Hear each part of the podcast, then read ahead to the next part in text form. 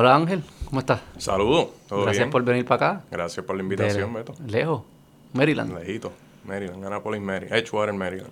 Edgewater, cerca Sí. de Annapolis. Cerca de Annapolis, como a 5 o 10 minutitos de allí. de- Trabajando en una planta nuclear. Trabajando en una planta nuclear en Maryland, en, en el sur de Maryland. Estoy como una hora, viajo como una hora a la planta. ¿Todos los días? Todos los días. Y de vuelta. Y el, Viniste a contaminarme aquí. y, el, y el shift son 12 horas. Este, allí en el control room. ¿Qué? ¿Guías una hora, 12 horas de trabajo y una hora para atrás? Sí, 12 a ¿Por 13 qué no te horas. mudas? Más cerca. ¿Tienes miedo a la Tengo, planta? no, no, porque tengo familia que viven, este, están al norte y demás. No, no, pero este, de hecho, hay, hay muchos de mis compañeros que son locales, que trabajan allí, viven a, a 10, 15 minutos. Lo que pasa es que la planta está más al sur, yo estoy más cerca de la ciudad, a mí me gusta la ciudad, estoy a 20 minutos de Baltimore, 20 minutos de DC, 10 minutos de Annapolis. Yo tengo acceso a todo, estoy a 20, 30 minutos del aeropuerto. ¿Y So- qué tú haces allí? ¿Cuál es tu rol? Pues mira, yo empecé como ingeniero. Yo empecé como ingeniero, como unos 5 o 6 años allí, entonces decidí moverme a operaciones, porque pues aparte de que mucha ¿Qué significa gente- ingeniero? Sorry. Parte de lo que quiero también es entender cuáles son todas las funciones dentro de una Ah, no, claro. eh, Pero vamos con calma. Vamos con Cuando calma. hacía ingeniería, ¿qué es lo que hace un ingeniero? Empezando eh, en ingeniería, yo estaba en el, el- Ingeniería tiene varios departamentos. Tiene el departamento de sistemas, tiene el departamento de diseño, tiene el departamento de, eh, de lo que yo hacía que le llaman programas.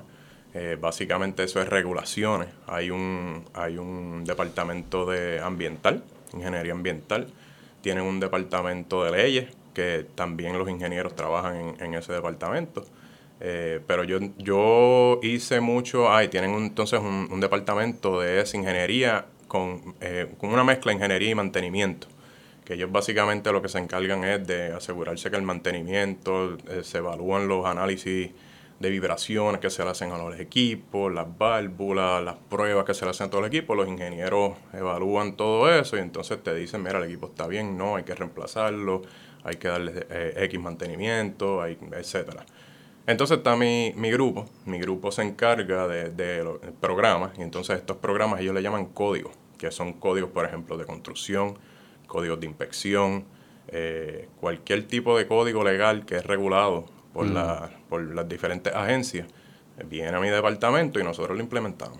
Sí, como traducir las reglas del gobierno en las prácticas internas. Eh, exactamente. Entonces, pues yo tengo un libro de código, tengo lo- las políticas de nosotros, los, los documentos, los y eso es lo que haces ahora. No. Eso es lo que hacías con, en ingeniería. Exacto, exacto. Entonces, eso es en esta planta. Yo hacía algo similar años antes de eso en, en oficinas corporativas en Mississippi con otra compañía, que fue cuando empecé. Eh, pero nada, entonces cinco o seis años aquí en Calvert Cliffs, en, que se llama la planta nuclear, en Maryland, y me muevo entonces, decido moverme a operaciones, porque en operaciones tú básicamente es lo más alto, el- el- la posición más alta que tú puedas llegar en, en- en la industria nuclear es, es sacar la, la licencia de, de operador Senior Reactor Operator. Se ¿Qué significa eso? SRO.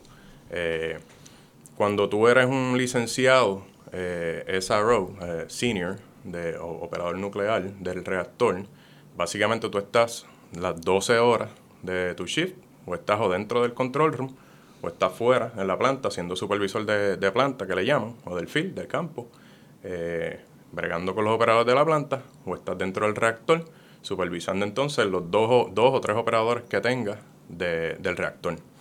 Entonces eres supervisor del control room completo de, de la planta. Y eso envuelve eh, mantener, eh, o sea, asegurarse que, que todo el trabajo que ocurre en la planta, nosotros lo tenemos que revisar, porque cual tipo, cualquier tipo de trabajo puede afectar la operación de la planta. So, nosotros tenemos que evaluar y autorizar esos trabajos.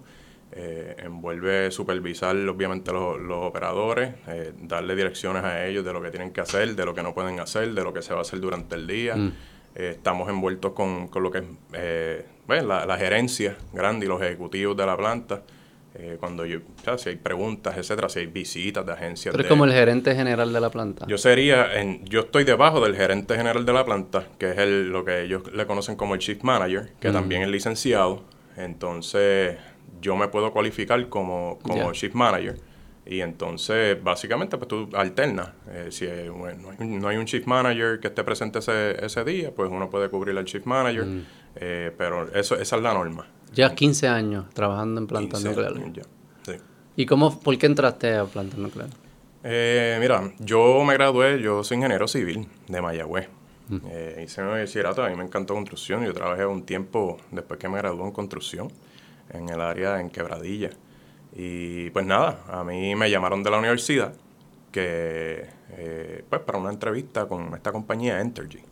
Pues yo dije, pues claro, pues, en el momento estaban buscando trabajo eh, fuera, pues la, la, realidad era que estaba buscando un mejor salario. Eh, no, no, lo conseguí aquí en, en Puerto Rico, so, mi meta eventualmente era para conseguir un salario un poco más alto, pues moverme a los Estados Unidos, que era el único lugar donde pues yo conocía y entendía que, mm. era, que habían las oportunidades. Pues me llega, me llega la entrevista, me dan la entrevista, me ofrecen una oferta muy buena, que yo dije, olvídate, ¿dónde filmo? Entonces... Sin importar, era Mississippi esta. Mississippi, de hecho, durante la entrevista ellos, ellos me ponen un mapa de todos los Estados Unidos y me dicen, mira, aquí están todas las plantas de nosotros, ¿a dónde tú te quieres ir?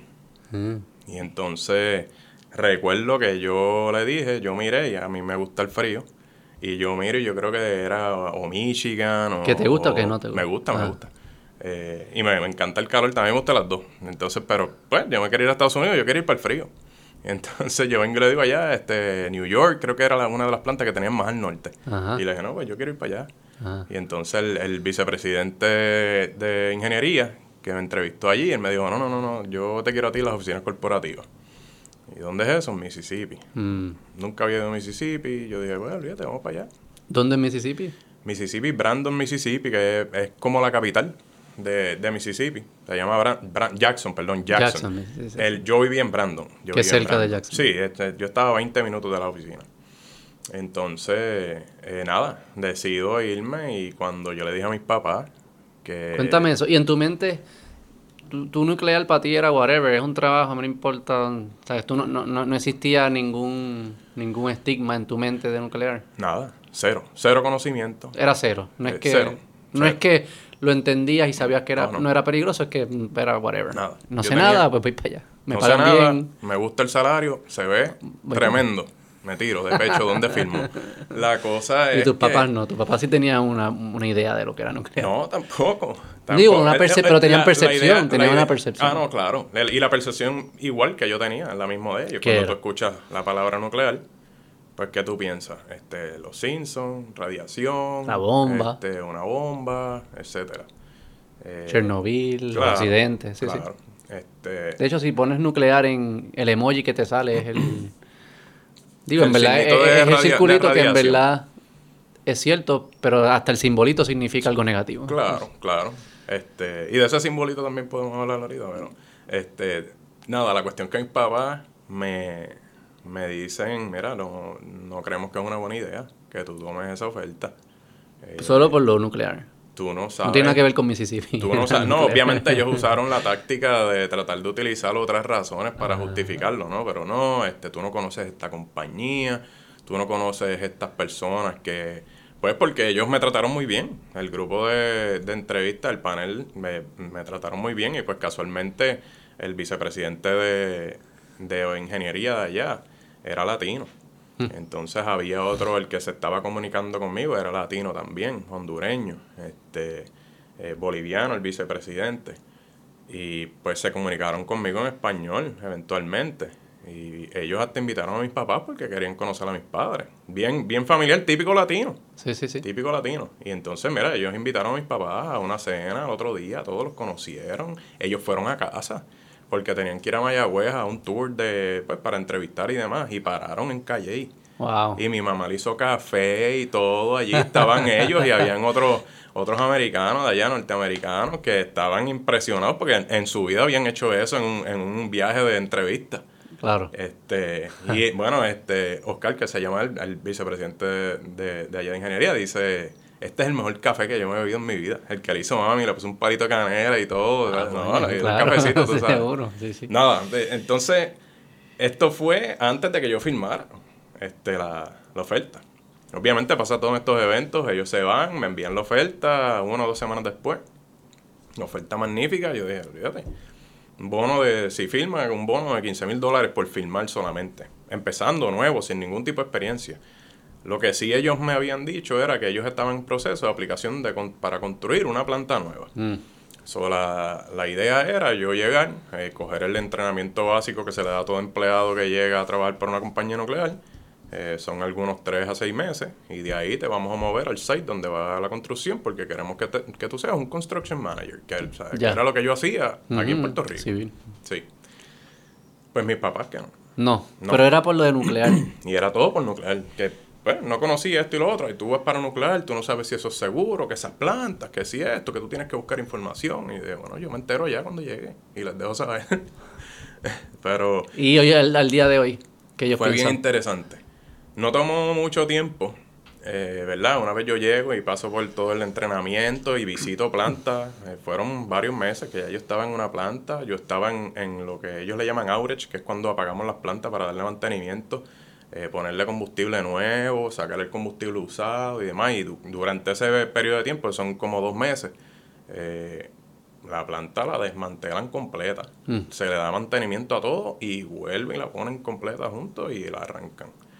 Y yo hice eso en mis primeros dos, tres meses y me metí para allá con, en el field, este, con mecánicos, eléctricos, ingenieros. Yo quería visitar a todos y conocer de todo lo más pronto posible, porque yo quería saber dónde era que yo estaba. Y una vez yo paso por toda esa experiencia, pues yo hablo con mis papás obviamente todos los días, eh, hacemos mis llamadas y mira, yo estaba metido allí, yo toqué el reactor. Yo así lo tenía de frente, lo toqué. Este, ay, Dios mío, que... Y yo no, todo bien. Eh, y yo he venido aquí, hago mi, ¿verdad? O hago entrevistas, o hablo con gente, que es lo que me gusta, yo salgo a hablar y a dar mi experiencia, eh, que he estado muchísimas veces dentro de la, de la planta de lo que se le llama el contenedor, el containment, que es donde está el reactor, y yo he estado al lado del reactor y lo toco y todo, y miro adentro, y últimamente yo ahora soy eh, también durante ese periodo de tiempo el supervisor de lo que se llama del refueling, que es cuando se saca todo ese combustible, todas esas barras de uranio que se ven así brillositas. Ajá, ajá. Este, pues yo soy el supervisor de. Se me acuerdan las de Ninja Turtles. ¿Tú te acuerdas la, la milita Ninja ah. Turtles? ¿Cuál película era esa? Algo así. No, también salía, salía Los Simpsons también, que salía una barrita brillosa así, bla, bla, y se cayó por el cantarilla. Pues este, las barritas esas de combustible que están, pues yo soy el supervisor de todo eso ahora cuando ocurre, yo digo cuándo se mueve, quién se mueve, qué barra agarra, la que conectas a la máquina, todo. Este, o sea, tú, estás, tú has estado ahí. Si verdaderamente es el infierno, tú estás contaminado. Correcto, correcto. no sabemos si no lo está. No, lo sabemos. ¿Ustedes le hacen estudios? claro, claro. Mm. Todo, todo, tú tienes, tú tienes este, un dosímetro, lo que se llama un dosímetro contigo, todo el tiempo, 24-7. Mm. Y eso está contigo, yo me lo llevo a casa, Viro. Entonces eso se envía al año, tú lo envías a, a las agencias ¿verdad? pertinentes para ellos leen el dosímetro porque ellos se encargan de, de evaluar si tú estás dentro de lo que está aprobado. De lo que está aprobado. Que el máximo aprobado del año son 2000, lo que se conoce 2000 milirems. Que esos 2000 milirems, tú puedes cogerlos, yo los cojo de aquí a, allá a Maryland. Cuando me monto en el avión, cojo 2000 milirems del sol. Que eso es, que, que eso es una, una, una, como que piensan que no existe radiación fuera de, nuclear y eso es falso. Radiación natural. Está en lados ahí. La radiación natural. Radiación hay en el agua, radiación hay en el, obviamente del sol, de la, energía solar, este, hay radiación, hay muchas comparaciones de los estudios con el guineo, que tiene potasio, es radioactivo. Hmm. Y tú puedes comparar cuántos guineos tú puedes parar al lado de una planta nuclear para que eh, eh, absorbas esa misma cantidad de radiación. O sea, ¿Y, tus papás ya al día de hoy? Mis papás yo los llevé a la planta, que es lo que hago. ellos son fans, ellos tocan. Ahora ya yo puedo fuman nuclear. sí, yo los llevé a todos lados, los entré allá, los caminé por todo eso allí. Y cuando papi estaba súper impresionado, porque papi trabajó con la autoridad.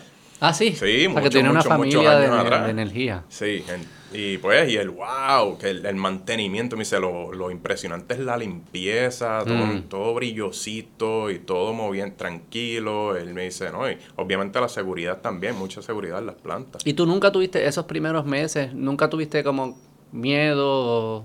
No, no, este, obviamente un poco de intriga cuando me tocó entrar adentro, adentro, y dije, diantre, yo no sé dónde estoy, pero no, yo seguía a los muchachos y me decía, tú no te preocupes, vente, estás en buenas manos. Ok, pues vamos con... Y el proceso de tus papás fue en parte como que ver tu proceso y reconocer, coño, esto no le pasó nada, es normal, es seguro, es sofisticado y lo que fuese. vamos a tratar de, de, de, explicarle eso a las que están escuchando que no tienen esa experiencia de primera mano. Explícanos cómo funciona energía nuclear pura y entonces qué, cómo se crea una planta nuclear alrededor de eso para que sea funcional, estable y lo que fuese a un nivel que la gente pueda entender. Arroyo bichuela, como nosotros decimos. Mira, y esa, no tiene que ser la organización de... A que este podcast lo escucha gente sofisticada. Sí, no. pero no hay súper... O sea, hay un nivel entre medio, digamos. La organización de nosotros es lo que hace. Es tratar de, de ir afuera y buscar y comunicarnos y explicar en los diferentes niveles, ¿no? Eh, una planta nuclear, cuando yo la voy a explicar, es bien sencillo. Porque aquí la mayoría de la gente conoce cómo opera eh, la autoridad. Cualquier tipo de generación. Yo no creo que tampoco sepamos. Bueno, pues entonces vamos allá. Una, una caldera, es lo que le, conocen como una caldera, que ahí es donde está, por ejemplo, el agua, el carbón, ahí es donde está el combustible. Es una caldera literalmente es como una olla bien grande. Piensa en una olla gigante. ¿Qué es lo que hay allá adentro? Entonces, en, la, en una planta nuclear están las barras de uranio. ¿Qué son qué? Uranio, chips? uranio es un pellet un pellet, chiquitito. Que así mismo sale de la Tierra. Ah, no, no, no. no. El, el, eso se extrae, el, el, uranio se extrae o de la Tierra, del mar, eh, de la fuente donde se encuentre. Es el uranio 235. Ese uranio entonces se usa ese pellet que está ya diseñado con cierto material. Eh, y entonces una vez ya tienes el material, eh, se hace lo que se le conoce como un bombardeo, entre comillas, radioactivo para entonces alimentar ese pellet y convertirlo entonces en un tipo de combustible que se puede utilizar para, una planta nuclear.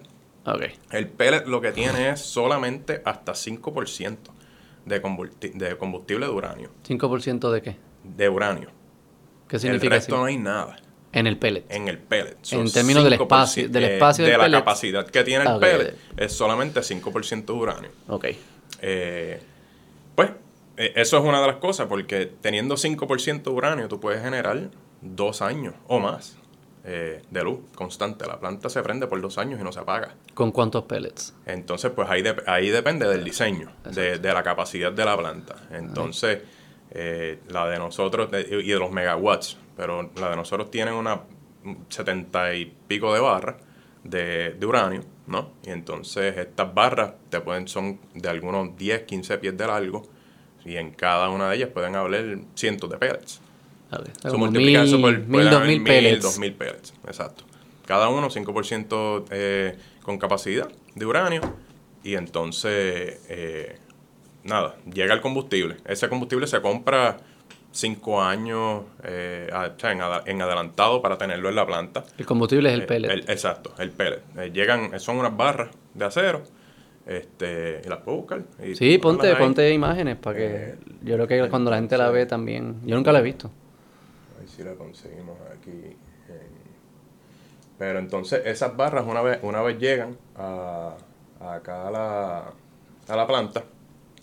Eh, vamos a ver aquí. Eh, rods.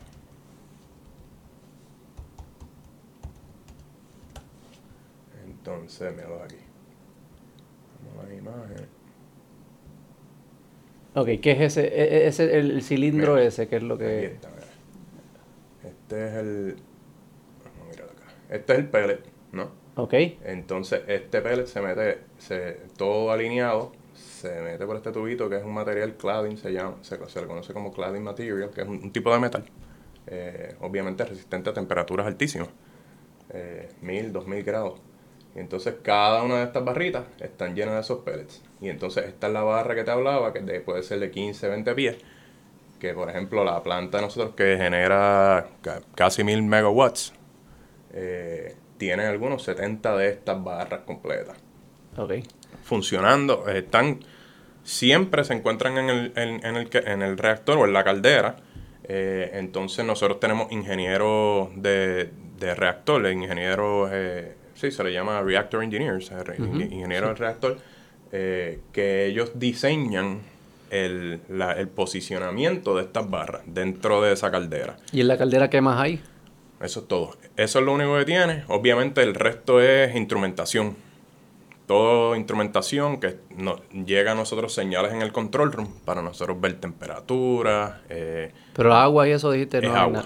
Hay agua. Agua, sí, sí, sí. Agua, y esto. Agua y eso. Y ya. Entonces, para apagar el reactor, en el caso que lo vamos a apagar manualmente para darle mantenimiento, o en caso de alguna emergencia que hay que apagarlo porque después pasó algo más, eh, automáticamente sí se apaga.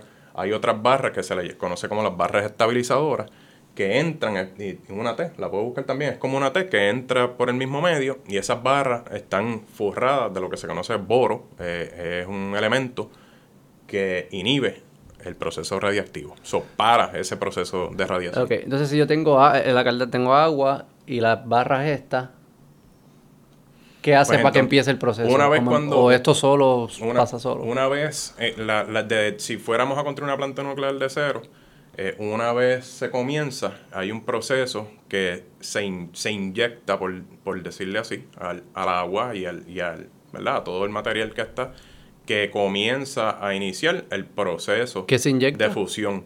Pues son, son diferentes elementos, que son elementos también radioactivos, que lo que hacen es aumentar la fisión de cuando, y entonces al aumentar fisión, eso es lo que genera energía, por ende calor, eh, comienza a aumentar la temperatura del agua. Y los peles se vuelven Todos se empiezan a calentar, exacto. Y ahí empieza, ahí empieza la generación. y eso se hace como que la primera vez nada más, como que al inicio. Esa, es el, esa inyección inicial, sí. Y después eso Luego de eso ya el agua, el agua todavía tiene, ya está en el sistema, ¿no? Que es cuestión de meter, eh, eh, poner las barras las barras eventualmente nosotros comenzamos a subir temperaturas manejando otros sistemas. Una vez comienza a subir la temperatura, se diluye entonces el boro, porque eh, no, no solo están las barras adentro, pero el agua, que así también podemos controlar la radiación, se inyecta boro eh, al agua y entonces para el, proceso.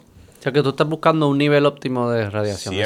siempre hay un nivel óptimo y siempre hay un nivel que está regulado porque las licencias de operaciones te dice cuánto es que tú puedes generar en la planta.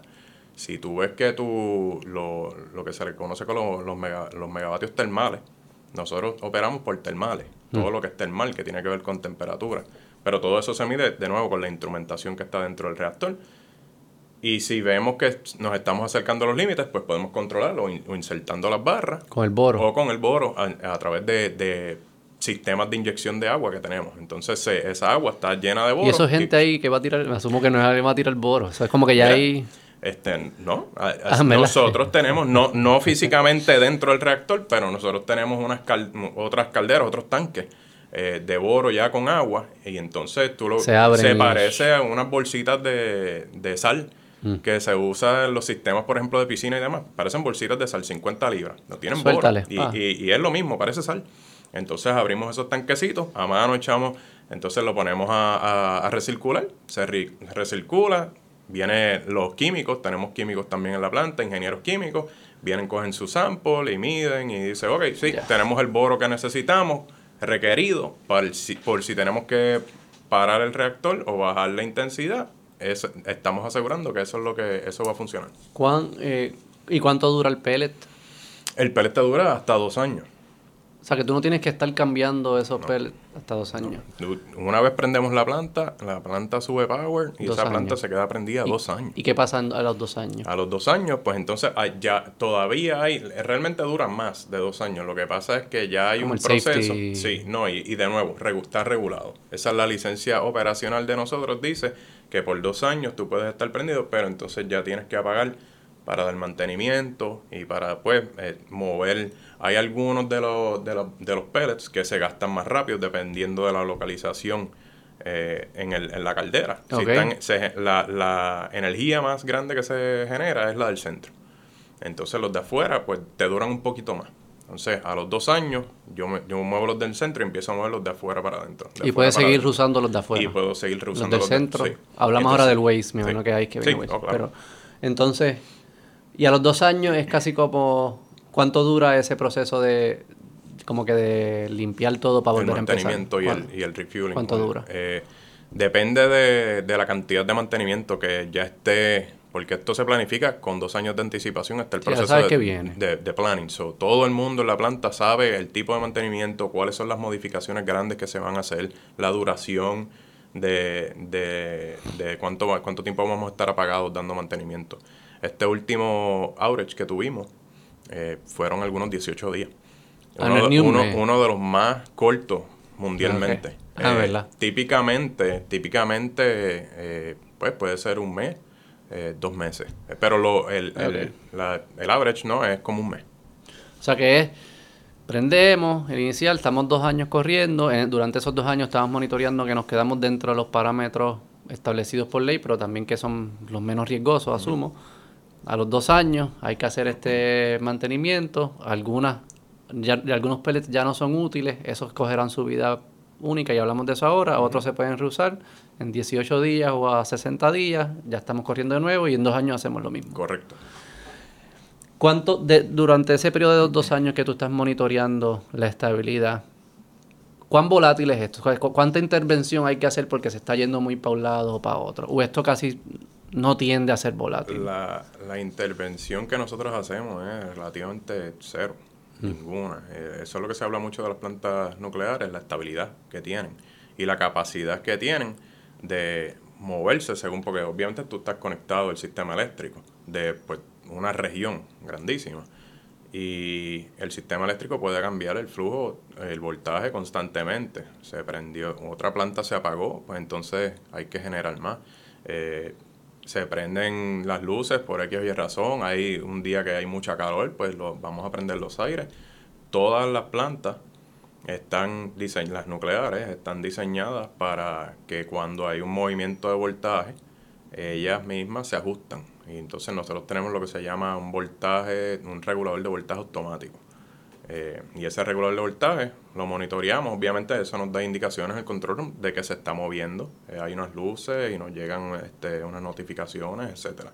Mm. Y ahí nosotros podemos monitorear un poco más, a ver si es algo un poco más grande. Podemos llamar entonces a lo que en este caso sería Luma, pues vamos a decirle, está la autoridad aquí, ellos ven este un cambio de voltaje en, en el área, eh, en, o en el sistema, en la región, pues ellos pueden comunicarse con Luma y decir, mira, ¿qué es lo que está pasando? Hubo, hubo algún evento en una de las áreas, porque y ellos pues pueden decir, o se cayó esta otra planta, en nuestro caso, como hay varias compañías operando, pues ellos nos pueden decir, sí, lo que pasa es que se apagó una planta acá, entonces se está moviendo mucho el voltaje en la... So, en, en cuestión de, de estabilidad, nosotros tenemos esa... Pero eso es casi como fuerzas externas que están Correcto, afectando. esa ventaja. Internamente en, la... termi- en términos del reactor, Ajá. el reactor nosotros lo que tenemos que hacer es mantenerlo encendido y corriendo durante... Ese, esa es nuestra única intervención durante estos dos años de operación. O sea, naturalmente no tiende a ser algo inestable. No, naturalmente... Eso es una percepción que la gente tiene, que es como que si no interviene se va a volver... No. Nos jodimos. No, no, no, no. Eh, eso, eso puede ocurrir quizás durante cuando estás prendiendo la planta, pero de nuevo hay sistemas que automáticamente te apagan el reactor. Eh, es bien, yo hasta ahora, obviamente han habido accidentes en el pasado y Sí, hay razones por las cuales. Entramos ahora. Eh, pero en una operación normal de la que yo he tenido experiencia, de la que todo Estados, las plantas de Estados Unidos han tenido esa experiencia, el proceso natural de operación de una planta nuclear es que ella comienza a operar y evident- evidentemente tú estás quemando, desgastando ese combustible. Y es como cualquier otra, otra planta. Vamos a decir una planta de carbón o una planta de gas. Tú prendes el carbón y estás en el mismo proceso. El, el- el- el- proceso es que tú tienes que calentar esa agua, hervirla, sale el vapor, ya baja los generadores de, de vapor, esos generadores de vapor son los que te mueven la turbina, el, el vapor no, entonces la turbina es lo que... o sea, que todo es lo, em, lo, es- lo cambia el es la fuente. concepto es lo mismo, lo que cambia es la fuente de combustible. Entonces, pues nada, eso, eso es lo que sucede, ¿no? Todo combustible se acaba, naturalmente, porque lo estás quemando. Entonces, se te acaba el carbón, tienes que echar más carbón para seguir, para mantener la temperatura alta. Se te acaba el gas, tienes que echar más gas para poder seguir con la temperatura alta. El uranio, el combustible uranio es lo mismo.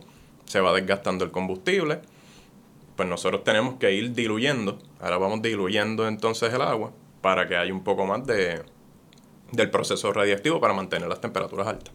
Ok. Si, no, si nosotros sacamos las manos y dejamos eso correr solito, ella se apaga. Pero nunca ha estado cerca de salirse de control, que tú has tenido que "Ya, tira, hay que apagarla o algo. Eso no, nunca te ha pasado Eso, en tu eso, eso ha pasado por otras razones. Por un sistema secundario, vamos a decir una válvula, La válvula que, que envía agua, o está el sistema, lo que se le llama el sistema que alimenta eh, el, el, sistema de, que genera el vapor. Eh, si el agua que está en ese nivel, en ese generador de vapor es bajita, nosotros por diseño, procedimiento eh, y obviamente la planta ya tiene sus sistemas de protección, si tú bajas esos niveles a un punto donde ya sabemos que no es seguro para la planta, porque obviamente tienes que tener agua, eh, un nivel de agua en el sistema para poder generar el vapor. Si no tienes agua, pues ya estás recalentando y puedes dañar los generadores eh, de vapor. Entonces, me ha pasado a mí que tuvimos problemas con una válvula, una de las válvulas que regulaba el flujo que entra a ese generador. La válvula se comenzó a cerrar eh, porque tuvo un fallo. Al comenzar a, comenzar a cerrar, el nivel del generador obviamente empieza a bajar. Nosotros estamos entrenados para parar el reactor antes de que los sistemas automáticos detengan el, reactor o lo apaguen por nosotros. Mm. Y eso te puede ocurrir en 30 segundos, 50 segundos. El máximo que nosotros hemos visto es 90 segundos, casi dos minutos. Este, un poco, ¿verdad? Y eso es el máximo que nosotros hemos visto que, que el sistema de automático va a actuar en ese, en ese, en ese evento en particular. que ya hoy en día hay mucho también, hay mucha como, hay todos esos sensores, inteligencia artificial, me imagino que se está implementando, donde hay mucho decision making que no depende de, de humanos necesariamente. E, eso todo, desde, desde que estas plantas están operando en los 1970, Existían eso existía, mm. eso existía. Eh, Vamos a hablar entonces de eh, que los pellets que ya no se pueden seguir utilizando qué se hace con eso y cómo se maneja. Sí, el, el, una vez ya, ya sacan los pellets o la, o la barra completa, eh, para disponer de ella, lo que se le conoce como el combustible usado, no es realmente un desperdicio, porque esto no lo cogemos no lo tiramos el zafacón, eso se almacena en, un, en otro cilindro eh, de concreto. Y ese cilindro entonces todos se ubican ah, en una área ya designada allí en la planta que están al aire libre, eh, normal. Eh, no, allí también yo llevo a mis papás para que lo vieran. Mira, se puede tocar, no pasa nada. Hay, que son como unos tanques, así como si fuese una cisterna de agua grande. Eh, exactamente, exactamente. yo los he visto, yo creo. Este,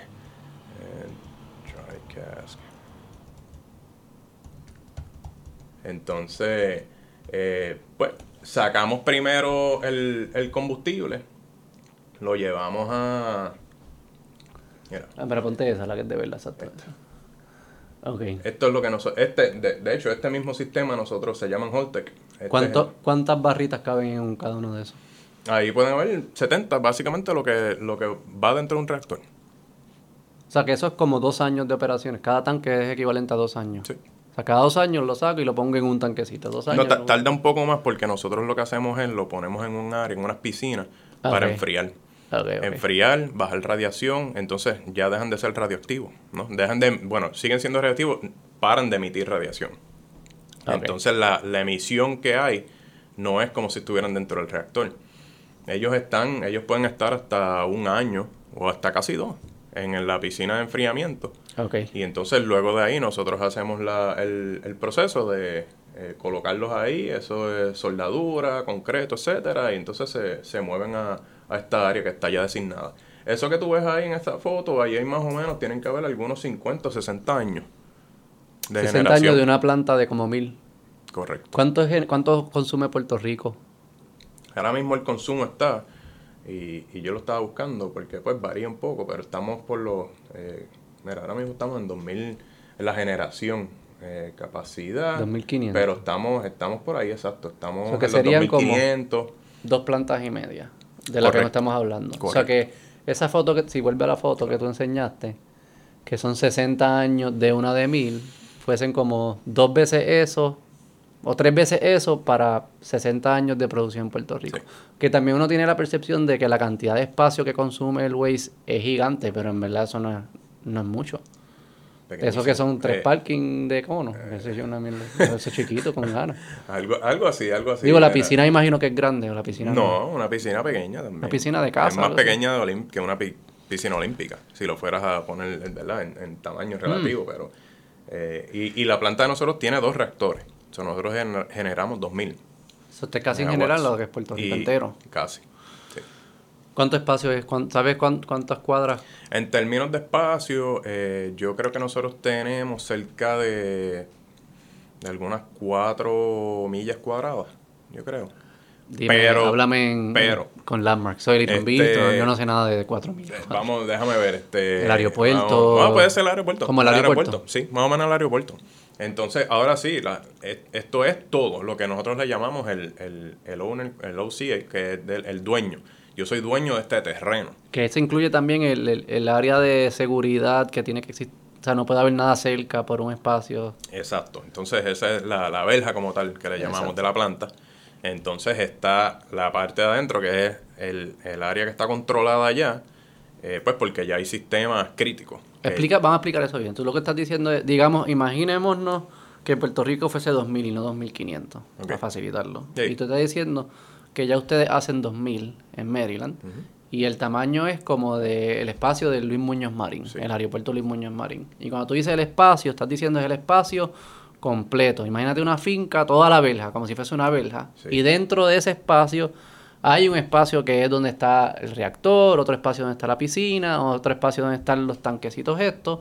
Y un montón de espacio vacío que es como un buffer zone, ¿verdad? De protección entre la sociedad y, ustedes. Exacto. Como el aeropuerto también. El aeropuerto tiene un cantito que es terreno y los otros pistas. Exacto. Eh, ese sería el eh, eh, similar. exactamente lo mismo. Y, te, y con tan solo el espacio de Luis Muñoz Marín pudiesen prender, producir, generar. Generar lo que necesita casi, casi todo lo que necesita Puerto Rico. Necesita 2000 de 2500. Sí, sí.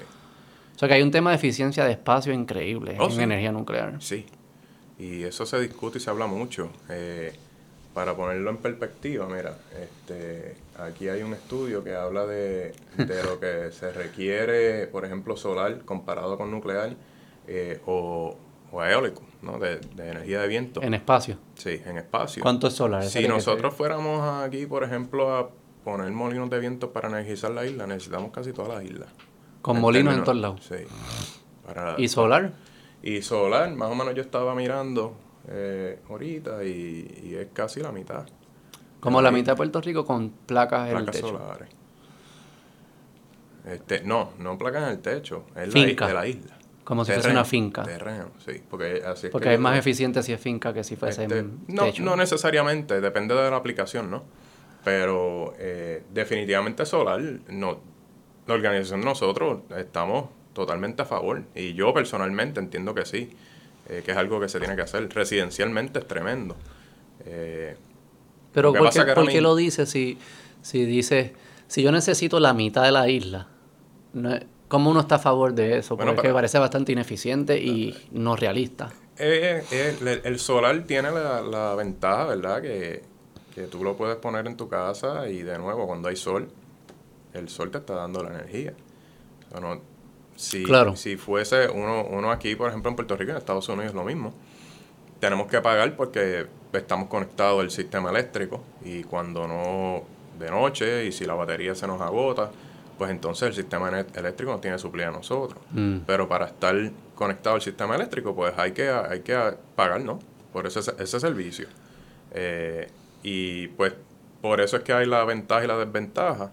Las aplicaciones las hay residencial, yo, yo pienso que son Tú mencionaste que tus papás, mis papás lo tienen también. Sí, mis papás comenzaron, eh, hace poco firmaron el, contrato.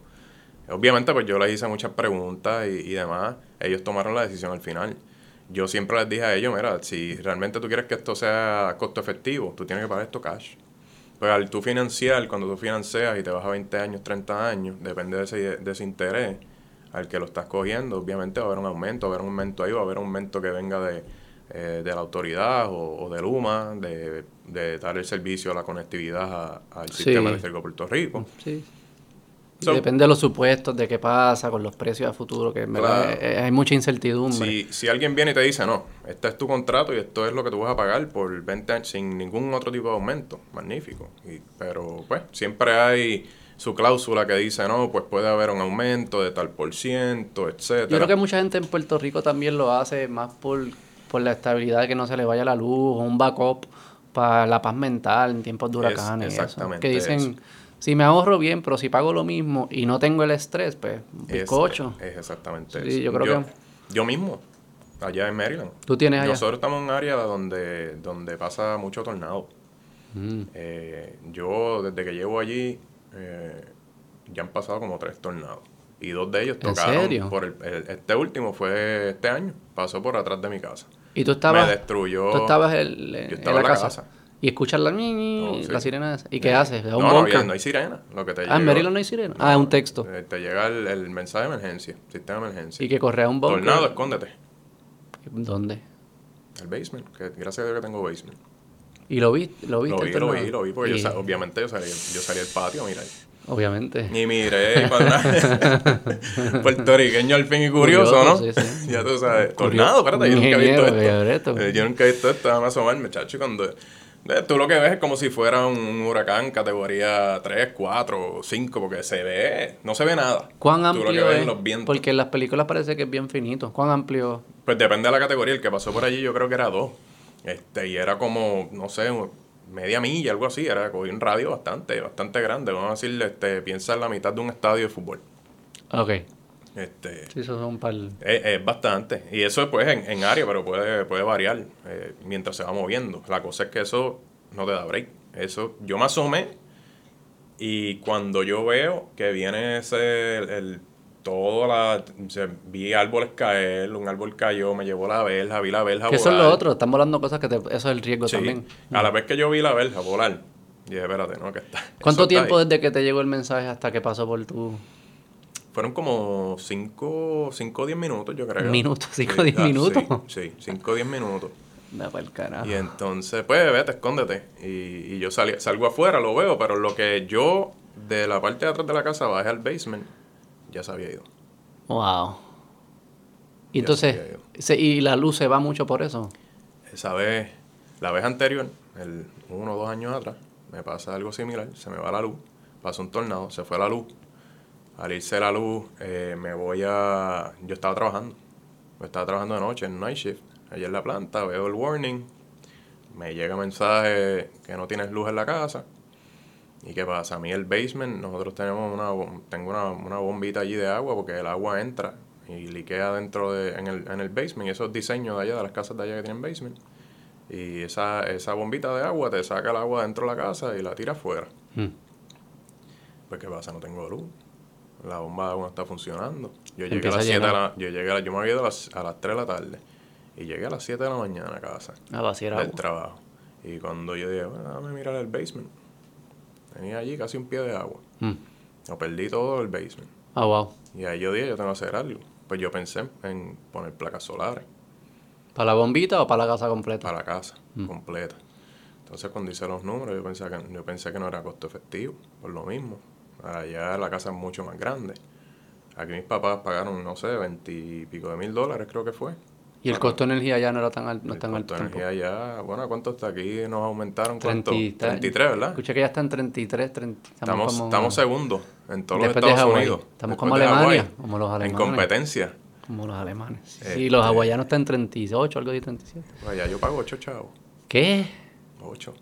¿Full? ¿Esa es la factura o es 8 la tarifa y te añaden 8 y cosas? añade de los 10 pesitos de... A 10 pesos. Sí. sí. ¡Wow! Y mi casa, mi casa es Sí, allá poner placa sí que es puro... Es, es para emergencia porque no, Es no es para un costo efectivo. Hay muchas casas allá que, lo- que los tiene. Muchas Sí. casas allá. Pero en el último tornado, los vecinos del frente tienen, tienen placas solares.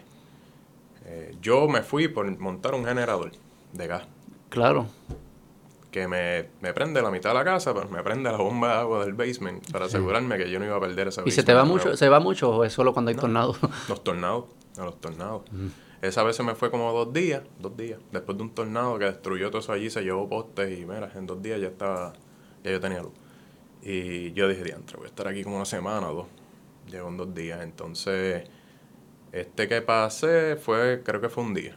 La plantita prendió, la bomba de agua estaba Sí, es corriendo, para resolver todo momentos. tranquilo. El vecino del frente tenía paneles solares y le destruyó.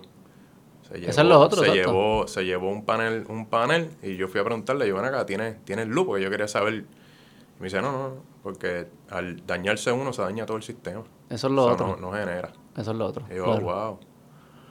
Y, ok, vamos a volver a la nuclear. Los accidentes. Chernobyl, Three Mile Island es que es el de, Pennsylvania. Y el de Japón, ¿cómo que se llama? Fukushima. Son los tres que siempre se hablan. Sí. ¿Qué pasó ahí? Son, son tres eventos, eh, ¿verdad? distintos. Eh, el orden que tú quieras. Vamos a empezar en, por fecha. Vámonos con... Vámonos con Three Mile Island fue el primero. No, Chernobyl. ¿Fue antes que...? Chernobyl fue el primero. Eh, Chernobyl sucede allá en Rusia por eh, Ucrania. En Ucrania. que salió ahora, ah, sí, sí. Salió ahora en la guerra que llegaron y tomaron control de Chernobyl, etcétera. Eh, pues nada, ¿qué es lo que sucede en Chernobyl? en Chernobyl, primero, diseño totalmente diferente. El diseño de Chernobyl es ilegal en los Estados Unidos. ¿Qué era distinto? hay muchas, muchas cosas distintas. Vamos a empezar por, por por ejemplo, la forma que ellos controlaban el proceso radioactivo era diferente, no es con boro, es con otro material. Eso es lo del eh, balance que el balance dentro de, de, la caldera, exacto, para controlar el proceso radioactivo, que si tenemos unas barras y demás, ellos tenían barras. ¿Por qué no usaban boro? Diseño, diseño de ellos. Entonces, ¿sabía a esos tiempos que boro era la mejor forma? Eh, no necesariamente, porque al, al tú irte con otro diseño, pues usas otro material.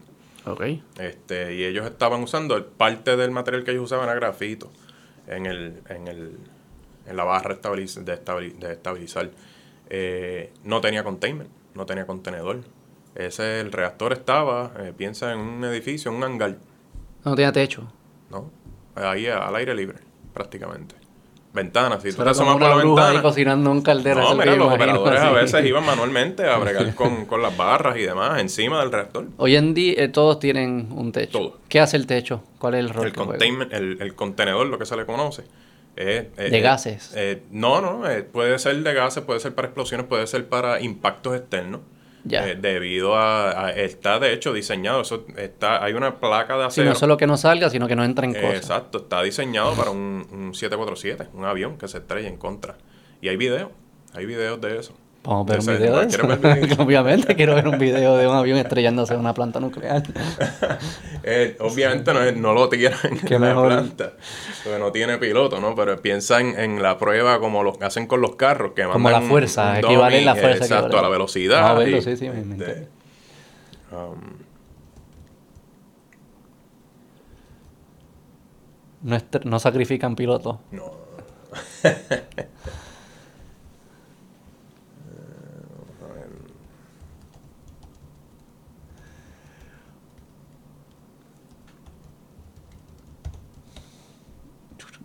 Estamos buscando.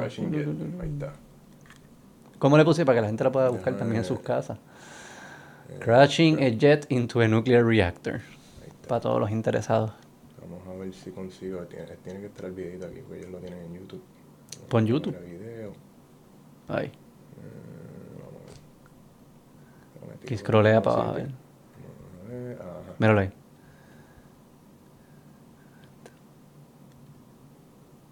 ¿Qué año es esto? El 88. Arranca el jet. Esto es. Pero va lento o va rápido. Ah, no, ahí, ahí, ahí, ahí.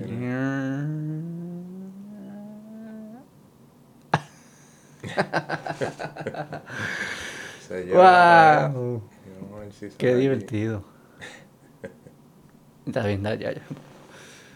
O sea que ese, el Chernobyl no tenía Chernobyl no tenía el containment, el contenedor. Ok. Eh, por diseño. ¿Por qué? Para costo. Es costoso, ¿no? Construir este tipo de diseño alrededor y demás. Testearlo, me imagino que es costoso. este, pues definitivamente no tenían, no tenían ese diseño. Pues, ¿qué sucede? En, Chernobyl hay, hay muchas cosas que, que pasan eh, para que suceda este accidente, este evento. Y bueno, eh, lamentablemente se habla mucho de la cultura ah, de allá, de lo que es Rusia, etcétera, y, esa compañía era manejada por el gobierno. El gobierno, había ciertas pruebas que se tenían que hacer ese día, eh, que eran requeridas. Eh, los ingenieros que estaban a cargo de la prueba no estaban. esta prueba se llaman los ejecutivos, ¿verdad? Y, y dicen: Mira, esta prueba la tenemos que hacer pronto porque sabemos que tenemos una demanda alta de, genera de generación ahora mismo y que queremos tener la planta prendida. En la prueba había que bajarle el power a la planta y demás, y si era como un periodo de cuatro horas. Pero cuatro horas que se iba a generar mucho dinero. So, queremos avanzar, queremos movernos, hacer la prueba. Eh, durante ese proceso, eh, los que estaban a cargo, los que tenían más experiencia en esa, en esa prueba, no estaban trabajando en ese shift. No estaban esa noche trabajando, ellos están por el día. Pues, ¿qué sucede? empiezan a, hacer la llamada, queremos hacer la prueba ahora mismo y los operadores dicen no, porque no, no, la persona que tiene más experiencia en esto no está aquí, nosotros no tenemos mucho conocimiento. Ah, pero ustedes tienen documentación o los, o los, dónde están los, los procedures que dice qué es lo que tenemos que hacer, paso por paso y demás. Y nosotros tenemos lo mismo, para hacer pruebas tenemos un documento que te dice paso por paso lo que tú tienes que hacer, las condiciones iniciales, dónde tiene que estar la planta, el, sistema operando, el power, etcétera, todo, te da todas esas condiciones. Pues ellos tenían esas condiciones y ellos no, en ese momento, no estaban debajo de los requerimientos que se necesitaban para ejecutar la prueba. Por diferentes razones. El, el power estaba en, diferente lugar, eh, habían diferentes cosas que no, no, me, eh, no estaban en ese criterio. Pues viene eh, por decirte así, uno de los gerentes de la planta dice, no, esto hay que hacerlo ahora mismo. Eh, vamos, no hay problema, yo puedo tachar eso, yo, no, yo te tacho eso y yo lo firmo, como que yo autoricé que no tenemos que hacer ese paso o, esto y lo otro. Encima de eso vino otra gente a hablar, oye, ¿qué pasa si hacemos esto? ¿Qué pasa si, si cogemos los sistemas de seguridad para hacer esta prueba y, y vamos a darle bypass? Vamos a pagarlo vamos a pagar estos sistemas para ver qué pasa. Mira, como, eh, entonces eh, los operadores decían, esa es cuando tú tienes un entrenamiento que te dice cómo opera la planta, tú dices, no, esto no es lo que yo no me entrené para esto, yo no, no sé. Y, y el operador automáticamente hoy en día te dice, no, yo no lo voy a hacer. Y ellos son los que, de nuevo, son los que tienen la licencia en los Estados Unidos. Pero ahí es como suena que es como un error humano Fue definitivamente y una deficiencia cultural. Influencia, influencia de... Pero suena bien, pues, ¿por qué tú dices que no es... Eso suena que puede pasar en Puerto Rico, yo imagino que eso pudiese pasar fácilmente. ¿Por qué, qué, tienen hoy, además de la voluntad de estos de los operadores modernos, que no creo que sean tan distintos aparte de en sus tentaciones a los de antes? Claro, claro. Si eso, si eso hubiese pasado digamos que cogemos esas mismas personas que están claramente dispuestas a romper reglas para facilitar su trabajo o, salvar su, el regaño que le van a dar. Y las ponemos en, los ponemos en una planta, digamos la tuya. Y ellos tratan de romper las mismas reglas. Pues Pudiesen. Pues y tuviesen las mismas consecuencias. Hubiese, la consecuencia peor que hubiese sucedido es la que pasó en TMI. ¿Qué es TMI? Trimble Island. Trimble Island. Sí, Trimble Island. En ¿Qué fue? ¿Qué fue qué? Que se derritió el reactor. El, el, el fuel, el pellet, ese pellet se derrite porque sube a, unas temperaturas altísimas. Eh, el material del pellet no está diseñado para esas temperaturas. Se derrite. Derrite entonces el, metal, el tubito de metal, ¿no? Donde están este, estos pellets. Y eventualmente derrite lo que es el centro de la caldera. Se derrite todo esto porque es metal. Sea, todo se empieza a... Es como un, dibujo de Dalí, de eso que se está derritiendo todo. Bien abstracto. Entonces, eh, pues nada, sucede. Pero... Y no pasa nada al mundo exterior. no, tienes un containment eh, donde se retienen los gases y las temperaturas, eh, las presiones. Obviamente todo esto causa un, aumento en temperatura y presión dentro de ese containment. Hay un proceso donde tú puedes ir, ¿verdad? Bajando la, la presión controlada eh, dentro del containment para evitar, pero realmente el containment está diseñado para unas presiones altísimas. Este, y obviamente... O sea que, es bien difícil, hasta tratar de cagarla es bien difícil hoy. Eh, eh, tú puedes cagarla, este pero que haya consecuencias de estas que exploten y nadie pueda vivir cerca de Con el diseño de, hoy.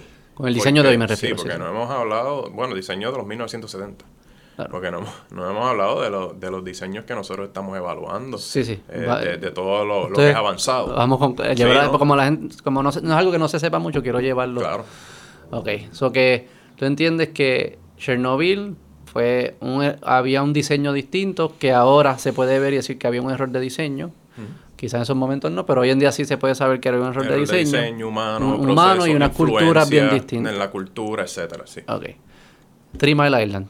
¿Qué causó el accidente? Three Mile Island sucede por falta de, por ejemplo, conocimiento de uno de uno o varios operadores, es una, eh, porque la planta, pues nada, la planta se apaga por un evento similar al que yo te dije que me sucede, que pues comenzaron a bajar niveles eh, y yo tuve que apagar manualmente el, reactor. Sucede algo similar allá, eh, tiene, apagan el reactor, el reactor se apaga, pero entonces los sistemas de seguridad se actúan automáticamente. Y eh, eh, lo que el, sistema que actúa allí, en especial, es el, el nivel de agua dentro del reactor eh, está bajando. Similar a lo, a lo que me pasa a mí con el, con el generador de vapor, pero en este caso fue dentro del reactor, ese nivel de agua comenzó a bajar, que son sistemas totalmente diferentes. Entonces, ese nivel de agua comienza a bajar. Ya la planta está apagada, porque están esta- las barras estabilizadoras ya están adentro. Al bajar ese, ese nivel de agua, se activan las bombas de inyección de emergencia para inyectar agua, para mantener los niveles. Una vez eso está sucediendo, hay muchas, hay varias, varios factores y, y- y varias indicaciones dentro del, del centro de control que te dicen a ti dónde está el nivel y, y por qué está ahí. Eh, si tú tienes un liqueo, por ejemplo, pues obviamente el nivel se supone que suba, pero que se mantenga depende de- dependiendo de la magnitud de este liqueo que haya. En el caso de ellos no había ningún liqueo de líquido, de agua. Eh, tenían un liqueo de vapor. Y ellos no logran identificar eso. Porque no tenían el sensor. No tenían, no tenían eh, indicación en el control room. Que, en que la- esto es 18 mil- 1980 y pico por ahí. los 70 y pico. 70 y pico. Sí. Hoy en día ustedes sí tienen sensores de vapor y todo. No, eh, hoy en día, obviamente, respira, ese, ese, ese evento cambió la industria completamente en los Estados Unidos. Porque es el peor evento. Después de Chernobyl es el peor evento que sucede. Se derrita el reactor.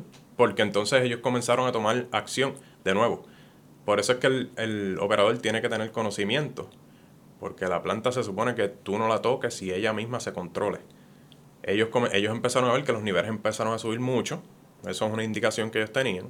Pero comienza a subir mucho porque tú tienes un liqueo, tienen un liqueo en, el presuriz- en lo que controla la presión, es el sistema primario o dentro del reactor. Hay un presurizador, lo que se le conoce, que es como un- una válvula reguladora de presión. Eh, y ese, ese valvulita tenía un liqueo. Entonces al tú estar sacando gas, que es lo que está allí, eh, bajando presión, está subiendo el nivel. No hay forma de tú empujar ese nivel de agua para abajo porque no tienes una, no está, no está sellado el sistema. Al ellos ver eso, pero no identificar que tienen un liqueo, dicen, no, está, me está subiendo mucho el nivel de agua. Y tampoco eso es bueno porque tú no quieres llenar todos los sistemas de agua porque puedes dañar otros sistemas, otras válvulas, etcétera. Pues comienzan a, a apagar las bombas de agua que están inyectando agua Ok. adentro del sistema primario, dentro del reactor. Eso es lo que yo haría. ¿Cómo la cagué? ¿Qué pasa? ¿Qué pasa? Ellos, ah, perfecto, todo bien. La indicación que ellos tenían entonces de nivel era porque al, comienza entonces a subir la presión, claro, porque estás ca- sobrecalentando, ya dejaste de inyectar agua. El nivel de agua está bajando, pero comienza a subir la presión. Hay una porción de agua que se queda arriba, en esa burbuja, se forma una, ah, ahora entonces se forma una burbuja dentro del reactor. Ok. Se forma la burbuja, pues estás evaporando, eh, comenzaste a evaporar, está caliente, no estás enfriando, comenzaste a evaporar esa agua, se forma una burbuja.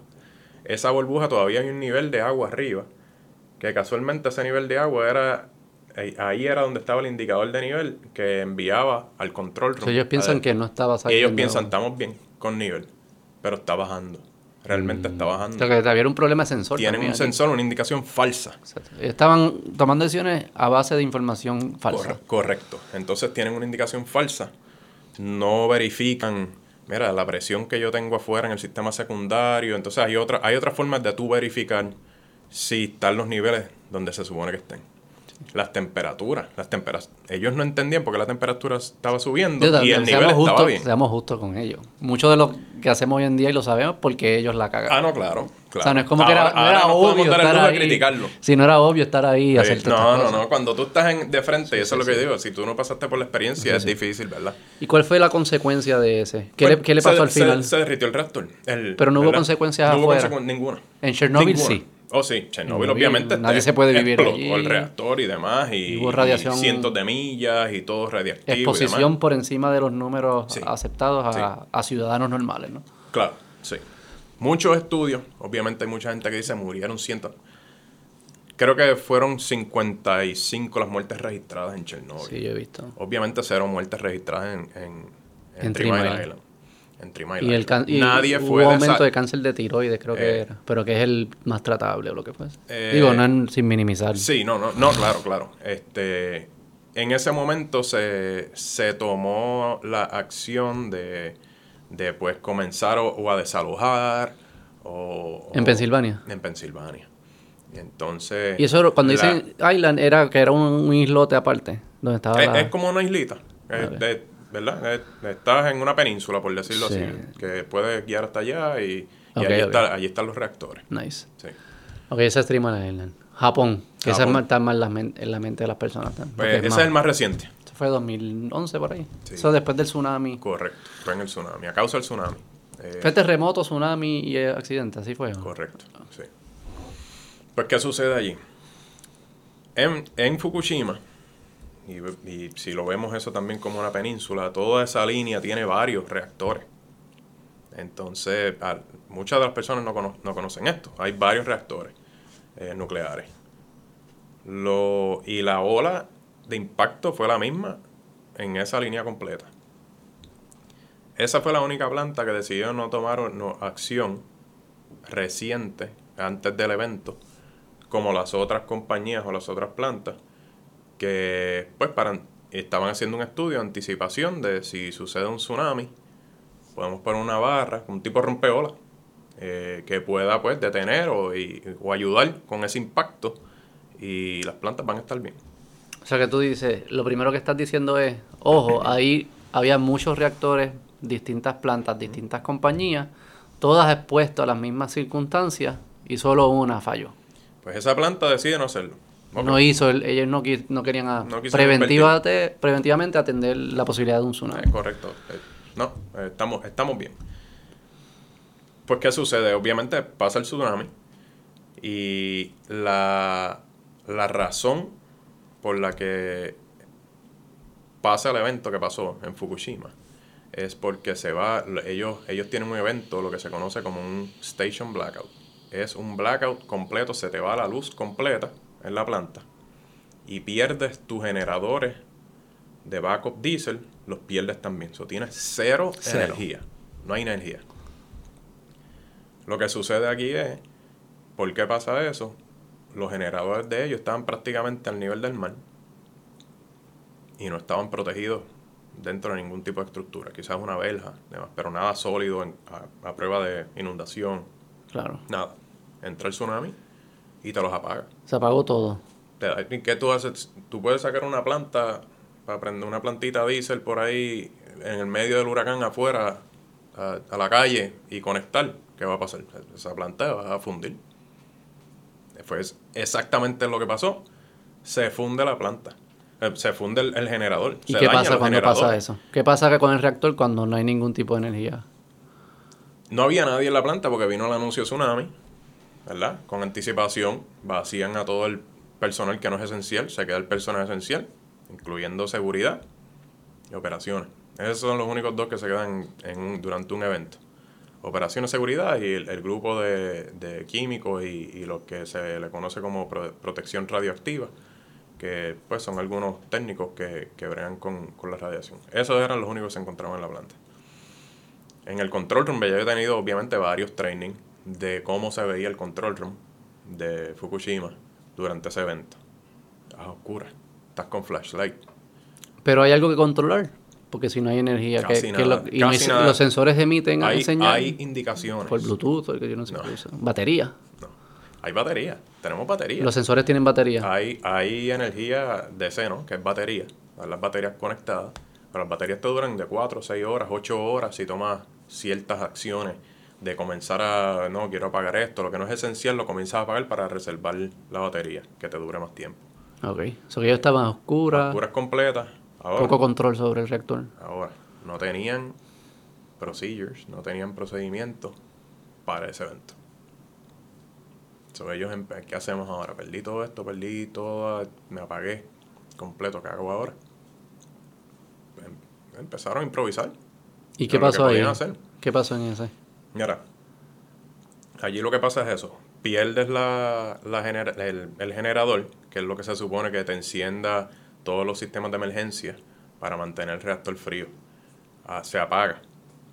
Se apaga el reactor, entonces se apagan todas estas bombas, válvulas, etcétera, se cierran, todos los sistemas dejan de, de funcionar. Tienes sistemas de gravedad que funcionan, pero funcionan hasta cierto tiempo. Tú puedes activar esos sistemas de gravedad, que de hecho, una vez pierden luz, están diseñados para por gravedad inyectar eh, lo que tengan. Pues todo eso se utiliza, pero eso dura cierta cantidad de tiempo. Ellos estuvieron en esta batalla durante horas largas, 12, 14 horas, mm. todo el shift completo. Este, y siguieron manteniendo el reactor dentro de los parámetros que se necesitaban. Pero ya llega un punto que entonces tú no puedes inyectar agua. Por alguna no tenían otras bombas de agua, que en el momento ya había pasado el tsunami, ya había entrado el agua, los niveles, sí había niveles altos eh, de, ¿verdad? de agua fuera de la planta, pero se podía manejar, moverse en ciertas áreas. Sí. Eh, durante toda esta batalla, llega el punto donde baja entonces el, el, nivel de agua dentro del reactor, similar a lo que pasa en, en Trimar Island. Se comienza a calentar, se comienza a derretir, el mismo proceso, eh, esa, cuando se derrite, se emite gases. Eh, y uno de los gases es hidrógeno. Hidrógeno en contacto con oxígeno, bomba. Entonces es, explosión, es, flamable, ¿no? Todo eso, se, se comienza a acumular todos estos gases dentro del containment.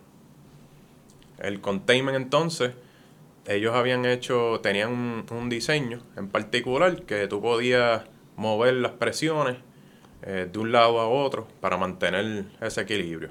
Hubo un escape que conecta con oxígeno en, la en, en, donde se, en las piscinas que se utilizan para enfriar el combustible usado.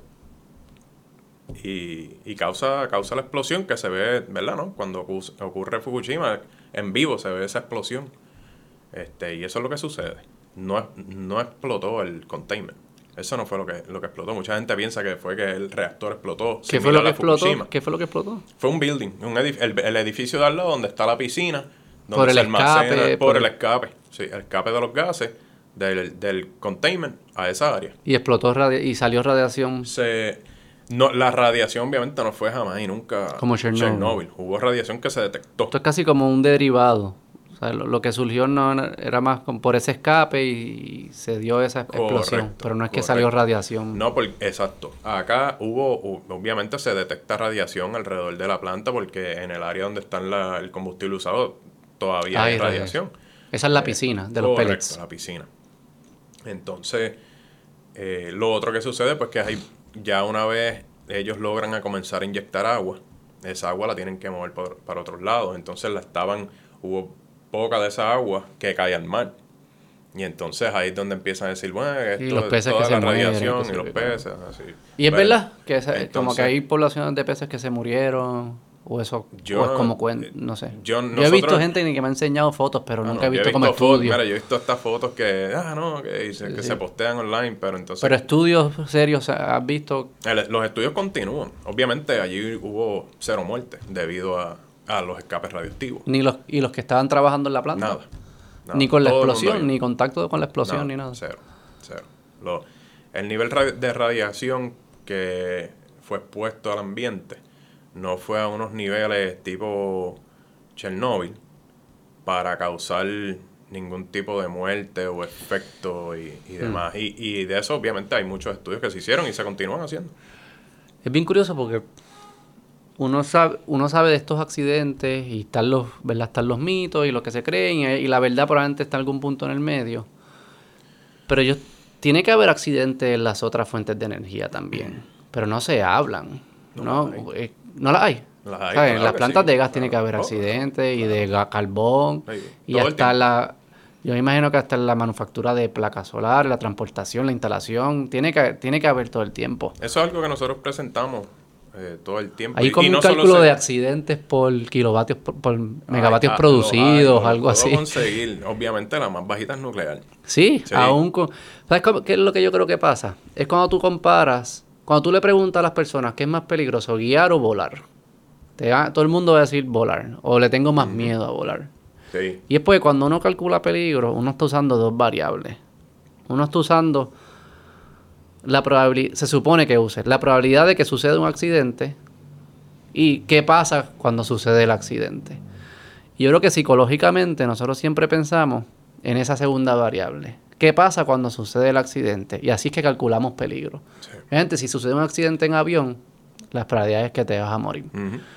Pero si lo multiplicas por la probabilidad de que suceda el accidente, pues parece que el avión es menos peligroso que el carro. Yo creo que eso es lo mismo que pasa con estas cosas. Como estos eventos fueron tres eventos tan grandes, es como que no es que cada vez que pasa se hunde una ciudad o lo que fuese, y toda esta mitología. Pero no estás viendo, pero es bien poco probable que suceda. Y en las otras, aunque no aparecen estos accidentes catastróficos, todo el tiempo está pasando algo, es bien probable que pasa y se mueren. Y en, cuando los mezclas las dos variables, unas parece que la nuclear, me imagino, que es lo que me vas a enseñar, es menos peligrosa que la otra. Pero psicológicamente no lo parece. Claro, depende, depende de cómo lo veas. Pero entonces así mismo es la, consecuencia del accidente, ¿no? Si la consecuencia es grande, Asusta es, La, es la consecuencia en considerando la vida del ser humano o considerando el impacto ambiental sí, se mezclan ambas y, dependiendo del valor de quien lo esté midiendo. Claro. Eso ya, ya está entrando en valores, como que, es lo que es importante para ti. Pero aún así, hay algo psicológico que siempre vemos que lo más peligroso es las cosas que tienen consecuencias grandes, aunque sea improbable que suceda. Este, y las cosas que tienen consecuencias pequeñas, pero pasan mucho, pensamos que son menos peligrosas. Pero no necesariamente. si, si tú dices, ¿qué es más peligroso? Montarme mañana en un avión o en un carro, el carro es más peligroso. Y ahí, Siempre, eso es, no hay duda. Eso no hay duda. No, hay duda. Pero psicológicamente no se siente igual. y hasta a mí. O sea, yo no me siento. Yo, yo, yo, o sea, los que son católicos no, no, hacen la señal de la cruz cuando van a ir a, a Walgreens en el carro, pero sí cuando se monta en un avión a Florida o lo que fuese. Exacto. O sea, que psicológicamente es cierto que uno se siente más peligroso. Y aparte de eso es que tú tienes el control, tú ya tú te estás sentado. Hay un elemento de, de, control. sabes, eso es cierto, hay un elemento de control. También. Eh, y, y pues, parte de eso también. Pero la mayoría de los accidentes probablemente, no, no sé, aquí estoy diciendo. Hay una gran porción de los accidentes que tú no tenías nada de control alguien, si alguien te choca. alguien te choca, no tienes control. Estás jodido. Sí, sí. ¿Qué iba a enseñar? Este, no, estoy tratando de conseguir una grafiquita que habla de la. compara las generaciones de energía y, los accidentes. accidentes por. Sí, ¿Cómo se diría? Accidentes por kilovatios producidos, algo así. Este, eh, no sé si existe. Fue interesante ver esa gráfica. Otra cosa que, que yo creo que el lenguaje juega un papel importante en todo esto es y ahora vamos a entrar en todo esto de la cero emisiones, energía renovable o lo que fuese. Este, ¿Qué es esto? Aquí vamos a ver. Aquí está. What are the safest and cleanest source of energy? ¿Cuál es el, el, primero, el source para no? Our world. Ahora aquí coal, esto es este, carbón. Pero ¿cuál es la fuente? La fuente. no, no, la fuente de la información. Ah, perdón, Data sources, death rates for... Espérate, Abajo, Data Sources, Test Rates from Markanja and Wilkinson 2007, The Lancet, que eso es un journal de ciencia bastante sofisticado. Ok. Ok, que esto no es una compañía nuclear dando la información. Mira, solar, ok. Eh, what are the safest and cleanest sources of death rate from accidents and air pollution? Nuclear, ¿dónde está? Ah, aquí. O sea que wind, solar y nuclear. solar. es la más, es la más, bajita. La más bajita en accidentes y air pollution. ¿Cómo lo calcularán? si consideran la instalación, la producción de de solar, o sea, como que hasta, hasta qué punto este, se lo atribuyes el, a la el energía. de ¿no? nuclear eh, te considera todo, las muertes de Fukushima, Chernobyl, De entonces de cualquier otro accidente ocupacional, ¿no? Y entonces incluyendo el, el mining. Accidente ocupacional. O sea que el Sí. instalador de solar, si se cae del techo, lo incluyan bajo solar. Eh, Eso, te, eso lo explica eh, específicamente de nuclear. No, no hay nada. No sé si la otra. Asumamos Sí. que es consistente across the board, o que sí. O que debe ser incluye, incluye todo. Solar es la más segura, después viento, nuclear, hidropower. Esas son cuatro que son están bastante Sí. outliers en lo seguro y entonces están las cuatro menos inseguras, que es biomasa, gas Entonces, natural. Claro. Lo que Petróleo tenemos mira, en Puerto Rico, mira, estas primeras tres aquí. Que en verdad hay otras o sea, biomasa y gas natural son bastante más seguras que, que gasol, diésel y carbón. y carbón. Entonces gas emissions. Solar 5. Mira, nuclear tiene menos emisiones de gas que viento y solar. ¿Por qué? Yo ¿Qué- qué tiene- emisio- qué tiene que emisiones? definitivamente considera el mining, el tipo de transporte, de, tú sabes, de material. Oye, te estás poniendo sofisticado. Bueno, sí. eh, ya estás diciendo. No, no, eso, Eh, porque, para eso. Eso, cuando- eso lo hemos visto mucho. Nosotros cuando pues, buscamos la, la- hacemos los estudios, eh, pues miramos para tratar de comparar, ¿no? Eh, porque lo que al final del día se quiere es cero emisiones de carbono. Al final del día, lo que queremos es eliminar esos, esos greenhouse, ¿no? Eh, queremos un aire limpio. Y entonces, como usted com- estabas mencionando la cadena de distribución. O sea, que cuando tú piensas en emisiones de solar, digamos, tú no solo estás pensando en una vez se instala la placa en la casa de tus papás, cuando emi- ¿cuánto emite? No, tú estás diciendo, no, no, no, gallo. Porque para la placa, que la placa llegue allí, tuviste que emitir. Y esas hay que El considerarlas. ciclo de vida completo Mm. de esa placa solar.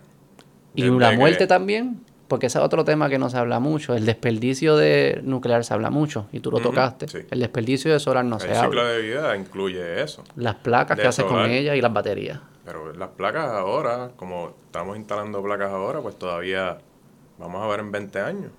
Cuando pues esas placas dejen de ser eficientes y haya que reemplazarlas. Pero ya hay placas que se instalaron en los 90 y eso, ¿qué se está haciendo con Pues ellas? son 20, 30 años que te pueden durar, ¿no? ¿Qué se hace con, con las placas que se dejan de usar hoy en día? Para el vertedero. A menos que se, se encuentre alguna forma reciclable eh, o algunas partes que se puedan reciclar o reusar en otros procesos.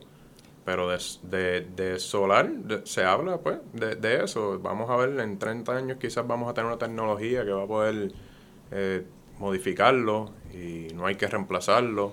¿Y baterías? Que duran menos, ¿no? Baterías la como 8 años. batería, Pues, una batería que, que, que vamos a hacer. La batería es, un- es como si fuera cualquier tipo de batería, ¿no? Lo único que a grande escala. ¿Y qué nosotros hacemos con las baterías hoy en Ah, Pero a día? grande, grande escala. Claro. Imagínate la batería, si tú me dijiste que la, la- sería la mitad de Puerto Rico en placas, ¿cuántas, ¿cuánto necesitarías en batería? Batería, bueno, bueno. Asumiendo que es la única, asumiendo que es la única. Dependiendo del almacenamiento, si quieres almacenar para seguir generando la misma cantidad que generaste durante el día, Si quieres cocinar de noche. O si quieres cocinar de noche, pues necesitar una batería, o dos o tres. Entonces, pues, ¿qué nosotros hacemos ahora mismo para disponer de estas baterías? De, vamos a decir, un- tú ves una Duracell y cargaste y se me agotó, ¿y qué tú haces con la batería? Boto el zafacón. Pues, Que es ilegal, yo creo, algo así. No, Supone que no puedes botar batería. yo no sí, sé. por el litio, etcétera, y demás, porque es otro con- Pero contaminante. que uno haga. ¿qué supone que haga? Hay centros de reciclaje. De batería, con las baterías de Duracell. Exacto. Yo creo que si eso- esas se pueden sí botar las chiquitas, ¿no? Menos que si son grandes. Sí, pero entonces eh, lo- vamos a lo mismo, ciclo de vida completo, ¿no? Eh, viento. eh, ¿Cuánto duran los de- molinos? los molinos te pueden durar por ahí para abajo con el mantenimiento que le des. Yo no, no estoy muy familiarizado con ¿De, la, de el- qué están hechos esos molinos? Diferentes tipos de metales. Son grandes con Son cojones. grandes, son grandes. Esos sí yo los he visto en el vertedero. Eso, ¿Los va para el, eso va para el vertedero. ¿En serio? Sí, sí, eso va para el vertedero. Y lo otro es también el, no sé si esto lo consideran el, el espacio. Si tú, para tú instalar la mitad de Puerto Rico en placa, tú vas a tener que tumbar árboles como un demente. Oh, sí. O sea que eso es destrucción ambiental. En cualquier lado, ¿verdad? El, por el espacio, pero eh, Si por el el espacio, espacio. que tienes disponible hay árboles, pues sí, se tienen ¿Eso que se árboles. considera en, en el impacto al ambiente? O sea, que si en estas fórmulas los incluyen o no, no los tienden a incluir. Yo dudo que aquí los incluyan en términos... Bueno, quizás en, en, en, en, la, en las fuentes de energía que son más limpias. Quizás ese proceso, pero el impacto que tenga debido a que hubo que remover cierta cantidad de bosques árboles... y bosques y animales muertos y todo eso. Sí, es curioso que, que... Es curioso que estas cosas se politicen al punto que uno no pueda tener, como que no puede llegar a esas conversaciones de... Sí. Y es casi como todas tienen una marca. ¿verdad? La Solar, tú piensas, ay, el sol saliendo, el conejo brincando encima de la placa, qué sé yo. Pero ese conejo lo van a matar. Si tú, si tú dices 50% de la isla, muchos conejos y animales se van a morir. Y de eso no, no se habla. Digo, es que no- no, importa. lo que- lo que pero que seamos hablando. honestos. Sí, no, no, importa si matan al conejo. Porque seamos obviamente nosotros pensamos en esto, en que en todas las casas, en todos los techos de Puerto Rico haber placas solares. Magnífico. Pero el problema es cuando tú tienes estructuras críticas, eh, como hospitales, tiene y quizás el Fábricas. hospital, fábricas, las fábricas de aquí, la manufactura. Vamos a ver importante. que tú tenías, tienes los porcientos del, de los 2.500 que se consume en Puerto Rico, ¿cuánto es industrial y cuánto es residencial? Ah, vamos a ver aquí, yo creo que esa, esa, esa parte no está. Sí, lo que tú enseñaste ahorita no salía. No, No, sé si la, la habías visto antes. Eh, yo creo que eso yo lo tengo en el estudio. Que lo puedo buscar aquí. Eh, vamos a ver. Mira, aquí está el uso de terrenos en Puerto Rico, acuíferos, no sé si hicimos un estudio, que eso fue una cosas, ¿verdad? Eh, este estudio preliminar de viabilidad cubre muchas de estas áreas. eh, Sí, que lo- ¿dónde la gente lo puede encontrar? Está en nuestro website, en eh, The Nuclear Alternative Project. Y ahí está el estudio de viabilidad. Una vez tú entras a la página, rapidito, mira, tú entras y esto es lo que te encuentras. Energía para Puerto Rico fuerte y moderno. Lea nuestra, nuestro informe de viabilidad. Una vez le dejas ahí, te va a pedir el email, tu nombre Y y, te te, va, y te gratuitamente. Y ahí sale lo de cuánto es industrial versus residencial. Estamos aquí, eh, estoy seguro que tenemos esa, esa data aquí, pues esto cubrió muchísimo ah, de, de todo. Um, te hablas también del pellet, eh, comparando eso con carbón y gas, eh, la densidad y demás de, energía. Porque aquí se habla, por ejemplo, lo que, que lo que ha hecho Casa Pueblo, que es, que es fascinante y brutal, porque ha ayudado a muchos negocios y, em- y, y a ciudadanos a tener una mejor calidad de vida. Oh, o sea, sí. a falta de una mejor solución, esa es una gran Ah, solución. claro que sí. este, y han hecho un gran trabajo. Pero también se ve como un modelo de que es posible replicar eso a la escala. Y eso ahí es como que me entra el cortocircuito. Que juega un papel importante, posiblemente. No creo que esencialmente, pero posiblemente. Pero que sea la solución, eso es lo que a mí, ah, entonces, no, Eh. lo que no me cuadra. Cuando me hablas de que se necesitaría mi- la mitad de la isla, cuando vamos a ver ahora industrial, las cantidades de baterías, ¿qué vamos a hacer en 20 años con todas esas placas? En 8 años con todas esas baterías. Como que esas son las cosas que siento que no se han pensado lo suficiente. Y nosotros, nosotros como, como te dije anteriormente, nosotros estamos totalmente a favor de, de la energía renovable y solar y viento, porque entendemos que en el portafolio energético tiene que ser mixto y variado. Eh, y, y residencialmente hace sentido tú tener tus placas solares, tu propio sistema, eh, que te dé la energía que tú necesitas. Ahora, dentro de eso es cuando la, la pregunta de, pues, ¿qué pasa cuando se va el sol? Eh, en el hospital, cuando estás en el hospital y tú tienes a alguien que necesita de, ¿verdad? De tener este, eh, vida artificial o de algún tipo de support artificial que requiera energía. Tú no puedes quedarte esperando, "Ah, déjame ver que faltan tres horas en lo que sale el sol. Mm. Eh, sí, tengo batería. eh, entonces, ¿qué, qué sucede? Podemos tener las baterías. ¿Tienes suficientes baterías para que eh, se vaya la luz? Por ejemplo, en un, en un huracán, que pierdas la luz por un mes. Tienes batería que te va a suplir, el- los paneles están funcionando. Pero que igual tú mencionaste, por ejemplo, a ti no te tuvo sentido tener placa, no, porque costaba 8 centavos. la inversión inicial no, no era costo efectiva para mí. O sea que si tú te puedes imaginar un, un Puerto Rico, y en- podemos entrar ya entonces a las propuestas.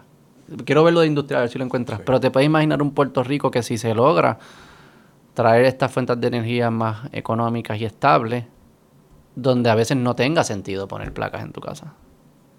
O sea, la razón por la cual hoy tiene sentido es lo que estamos tratando de resolver. Es que es cara y es inestable. Pero es posible que es tu ejemplo en tu caso en Maryland, que no tenga sentido. Sí. Debido al costo, capacity. eh, la capacidad en energy production. En Puerto Rico, ¿qué se usa mayormente? Carbón y gas. Carbón, gas. O sea, todavía se quema Diesel, mucho carbón aquí. diesel. Diesel es la principal. Carbón, gas, diésel, esas son las, las mayores fuentes. Este, esto es lo que la instalación. ¿Contaste lo de industrial o no? Todavía no lo he encontrado. Tiene que estar. Anyways. No, bueno, que lo busque la gente. buscar. Pero es un componente importante. No son solo, no estamos tratando de energizar casas No, solamente. no, no, no. no.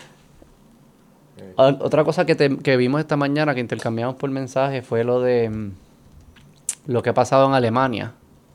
sí, Que ellos abandonaron nuclear, ellos tienen creo que todavía algunas, dos o tres operando. se fueron para gas y, y renovables. Pasó el revolú de, de Rusia, se chavaron con el gas, se quedaron con las renovables, que era inestable, tuvieron que prender carbón. Y ahora están carísimos y que, botando emisiones En- como nunca. Así mismo. Eh, Un país que su meta era ah, bien agresiva a llegar 100% renovable. Y están peor ahora Eh, que adelante. Y por eso nosotros decimos que no debe ser 100% renovable, debe ser cero emisiones, 100% cero emisiones. Eso es lo Que importante. está jugando con el lenguaje, eso es importante. Sí. Que a, nuclear no le consideran renovable. Hay países donde nuclear renovable está dentro de la definición de renovable. Porque renovable es para, para el mundo de la cultura, que son los que afectan mucho, y los actores, que por alguna razón tienen voz importante en el tema de, de la ener- de las Sí. políticas de energía. Renovable es que la fuente no termine, I guess. Que la fuente sea el sol o el viento, son cosas que siempre existen. Sí. Este, Pero bio, biodiesel y hay otro tipo de quema de, de madera que se considera renovable. Quemar madera se considera Sí. renovable. Y eso es bien malo. Eso es lo que hacen muchos países subdesarrollados, Sí. ¿no? O sea que el lenguaje, el lenguaje aquí es importante. Sí. tú dices, no, no de- renovable confunde a la gente. Cero emisiones. Es que realmente debe ser cero emisiones. Renovable es el tipo de fuente. Pero ¿qué, es, ¿qué queremos hacer con ese tipo de fuente? Porque creemos que ese tipo de fuente no tiene emisiones.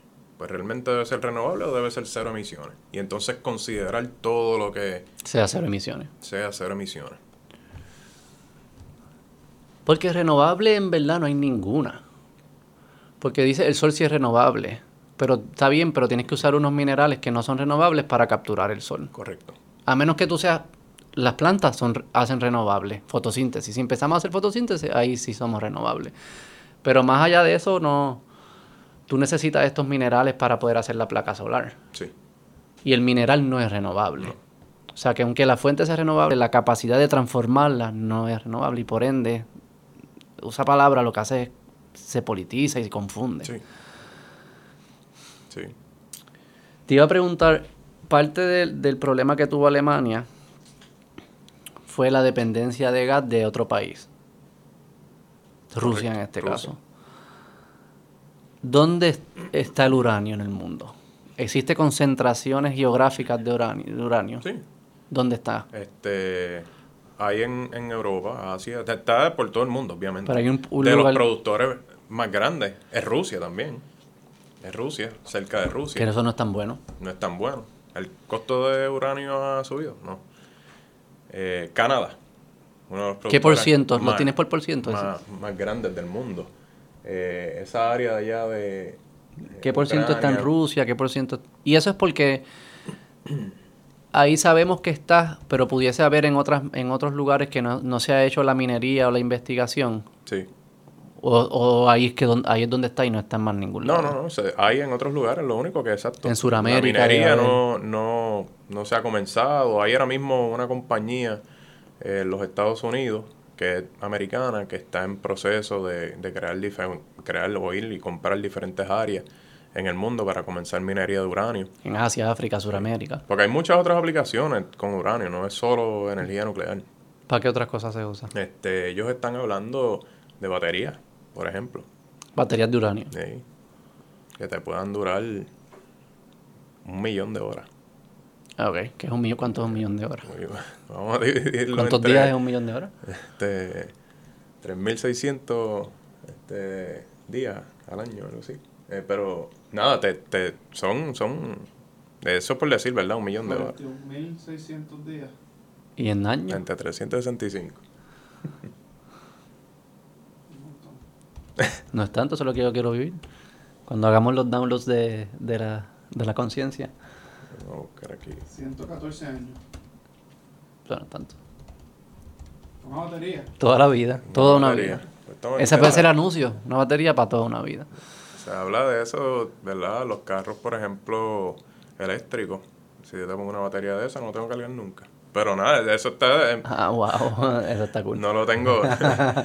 ¿Me entiendes? o sea, pero que hay otros usos. Hey, mira, Canadá es el segundo productor más grande. O sea, que Kazajstán, pero por mucho. Sí, sí. Antigua provincia rus- eh, de la Unión Soviética. Rusia, sí, está ahí también. Canadá, Australia, Namibia, Niger, Rusia, Uzbekistán, China. Yo estaba la semana pasada... Sospecha que el- es que en los otros lugares no se ha hecho. No es que ahí es que está ya. Tú dices, no es que tiene que haber en otros lados y no hemos hecho la minería. Correcto. Pero que eso siempre es un peligro de depender de una sola fuente de energía.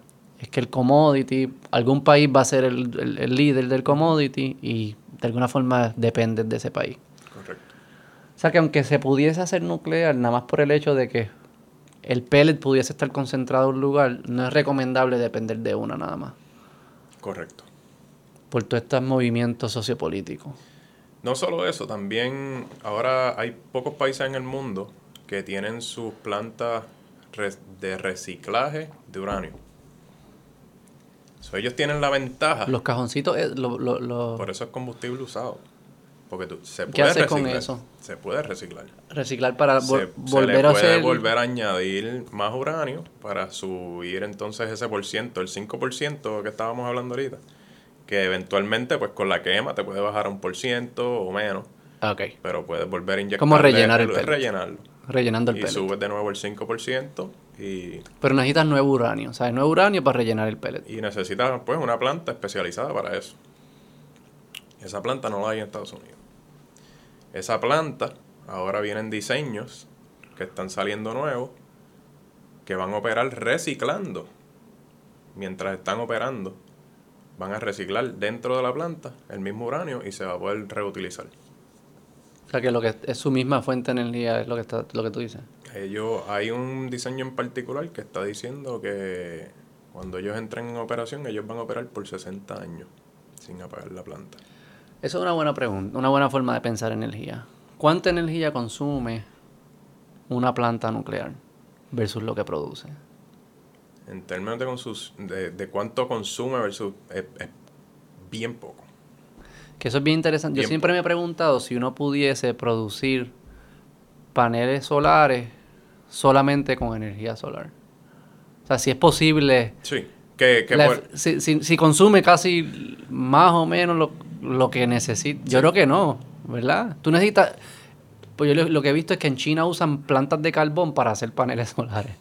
Y después nos creemos ahí, eh, qué sé yo. 100%. Porque no sé si hay suficiente energía con solar para hacer la placa solar. Que es como un- una ironía ahí. como- Mira, por ejemplo, ¿verdad? Te voy a dar un ejemplo de Tesla. Tesla, yo hago mi, construyo mis carros, eh, ¿no? Y todos ellos son eléctricos, porque quiero cero emisiones. Y ellos, ahora mismo no, pero están en proceso, varias de sus fábricas son 100% solar. ¿Ah, sí? So, utilizan el, el sol, ¿no? Para generar su propia energía, para entonces Hacer el carro producir eléctrico. el carro. ¿Lo pueden eléctrico. hacer? ¿Lo, lo están Están, eh, se movió, una de las plantas de ellos ya anunciaron Ah. que están así. O sea, que ellos sí prueban que mi teoría no es necesariamente cierta. Correcto. O sea, sí es posible es posible, hacer- es posible. Perfecto, Pero súper. pues, cuando hacemos el mining y todo eso, ¿no? Eh. Estás usando, no, ahora mismo no hay estos troces gigantes eléctricos. Eso tienes que usar diésel. ¿Pero es por falta de aplicación que no se ha desarrollado o porque la intrínsecamente la energía no es La posible? tecnología no está. Ok, Pero intrínsecamente la energía sí fuese posible, la matemática da. Sí, eventualmente. Cuando tengas la tecnología, sí. Ok. sí. Cuando tú piensas en diseñar una infraestructura eléctrica para un lugar como un país, digamos, ¿cuál es el objetivo? ¿Qué es lo que tú estás pensando? ¿Cómo tú mides el éxito? Si lo estás haciendo bien o no. Nosotros siempre hablamos de, y de nuevo vuelvo a las cero emisiones. At any cost. Sí. Debe ser a cualquier costo. ¿Por qué? Porque al final, al final, si vamos a llegar a esa meta, tenemos que invertir en el proceso. Si aquí en Puerto Rico, para tener una, para ser exitoso en, ah, en lo que es el sistema eléctrico, y estamos hablando de que hay que renovar todo lo que es distribución y transmisión, y tenemos que o reemplazar la generación y o construir nueva generación o añadir más dinero a lo que es el programa de mantenimiento de la generación actual, hay que hacerlo. Hay que hacerlo porque es que, y, y, y se tiene que pensar, de hecho, se tiene que pensar sin pensar en lo que vas a gastar en el dinero, porque eso es lo que se necesita. Si tú sabes lo que se necesita, y, se, y se tiene que invertir, hay que invertir el dinero. Y ese es el pensamiento que nosotros tenemos en las plantas nucleares. Pero um, un pushback aquí. Si, si, digamos, se puede llegar a cero emisiones, pero va a costar 50 el kilovatio hora. Para llegar a las cero emisiones. Eso es lo que le va a costar al consumidor. Eh, porque la fuente que estamos usando cuesta tanto porque no es eficiente hoy en día y eso es lo que nos cuesta. Cero emisiones, 50 eh, kilovatios hora.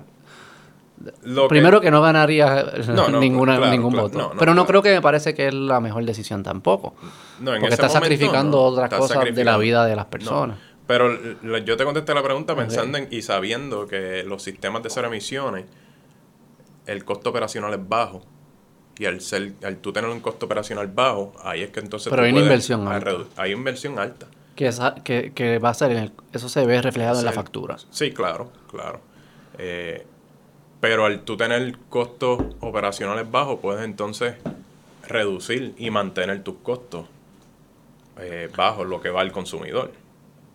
Pero cuando al final se calcula el costo de nuclear, que incorporas el gasto operacional más la inversión inicial en la, en, la vida útil de la planta, y lo comparas con las otras, ¿cuál es el, ¿cómo comparan costos? El costo más bajo hasta recientemente era gas Gas natural. Sí, gas natural. Es el costo por kilovatio hora. Es como un centavo, 1,80. Eh, no es kilovatio hora, es megavatio hora. Pero eso pues ya a, magnitud.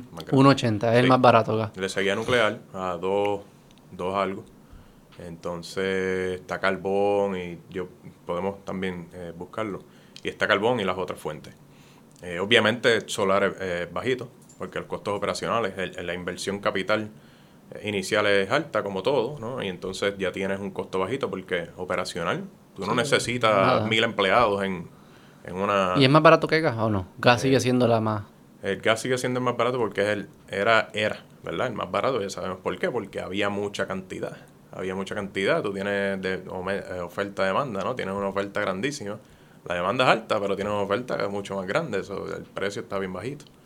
Eh, pues se acabó esa oferta, la demanda alta, no subieron los costos. Ya.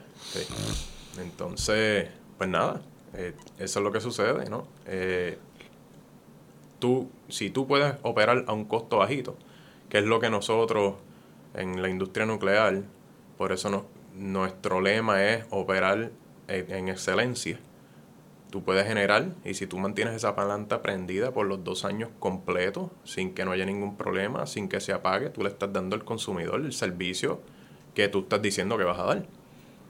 a la misma vez puedes mantener los costos bajitos porque no, no tienes que invertir en comprar, porque verdad, cuando una planta, por lo menos en los Estados Unidos, cuando una planta se apaga, tú tienes ya un contrato de cuatro o cinco años con el consumidor que tú dices, no, yo te voy a generar energía por 97% del tiempo o el tiempo que sea, ¿no? Considerando que tengo que pagar las plantas para darle mantenimiento. ¿Cuál es el por ciento de ustedes de eso? 97. Eso se llama el, el, costo de, capacidad. Es como, es cerca de los 96, 97%. ¿El de tu planta? Es de nuclear, de nuclear. de la industria nuclear en general, sí. Y pues, al tú decir, puedo mantener esta, esta generación corriendo constantemente y darte el servicio que tú me estás pidiendo, pues entonces yo puedo mantener los costos bajitos, porque no tengo que invertir, arreglar esto que se rompió, no tengo que sacar dinero capital para invertir en otra tampoco el de mantenimiento, o sea, no la Pero eso parece ser no específico a nuclear. Eso parece ser una empresa bien manejada, con gente profesional, lo que fuese. Eso, pero eso pudiese ser también una de gas La y ventaja que una de tenemos es que diésel. estamos regulados. Mucho de este mantenimiento se tiene que dar por ley. Y las otras no, gas y diésel y esas no. Entonces la, el- la- los sistemas, el proceso de diseño es mucho más riguroso que cualquier otro tipo de planta. El de nuclear es el más alto en términos de seguridad y, y- y el rigor que, que entra cuando tú estás diseñando todos estos sistemas, que lo que te van a dar es una seguridad y tú sabes que ellos van a operar y van a, van a estar ahí cuando los necesiten. Las turbinas, todo eso. Dos, estaba escuchando un podcast que estaba hablando de esto y dos, dos críticas que tenía, o dos, sí, dos cosas que criticaban de nuclear. Era que últimamente los proyectos siempre, inicialmente, salen mucho más caros de lo que se estima inicialmente y se tardan más. Este, y algo bien específico que no están siendo capaces de encontrar welders, ¿cómo se dice welders en español? Soldadores. Soldadores. Sí. Que, y que era un problema de la industria, que no podían encontrar buenos soldadores. ¿Has escuchado de eso? Ahora mismo yo tengo. Nosotros eh, no tenemos, por ejemplo, en la planta, eh, tenemos nuestros welders, eh, ¿verdad? Eh, también traemos. ¿Cuán, cuán esenciales son los soldadores? Ah, nosotros estamos todo el tiempo. Yo tengo un primo mío, un primo mío de hecho que estaba con él en estos días. Él, él lleva 15 años como soldador en Mississippi eh, para el Navy, ah, soldando allá los barcos del Navy y demás. Y me dijo, mira, yo, yo me voy para allá, porque paga ¿Para bien, nuclear? nuclear paga bien, nuclear paga muy bien. O sea que sí, es algo bien importante para que la planta esté funcionando bien, es tener Sí, soldadores. porque nosotros estamos constantemente, tú sabes, reparando, te- están- ellos están en el shop allá eh, construyendo, su, eh, construyendo diferentes eh, sistemas o tuberías y demás, que o preparándonos para el outage cada dos años, entonces todos esos componentes se fabrican con anticipación y todo está listo y se le hacen sus tests y todo lo demás.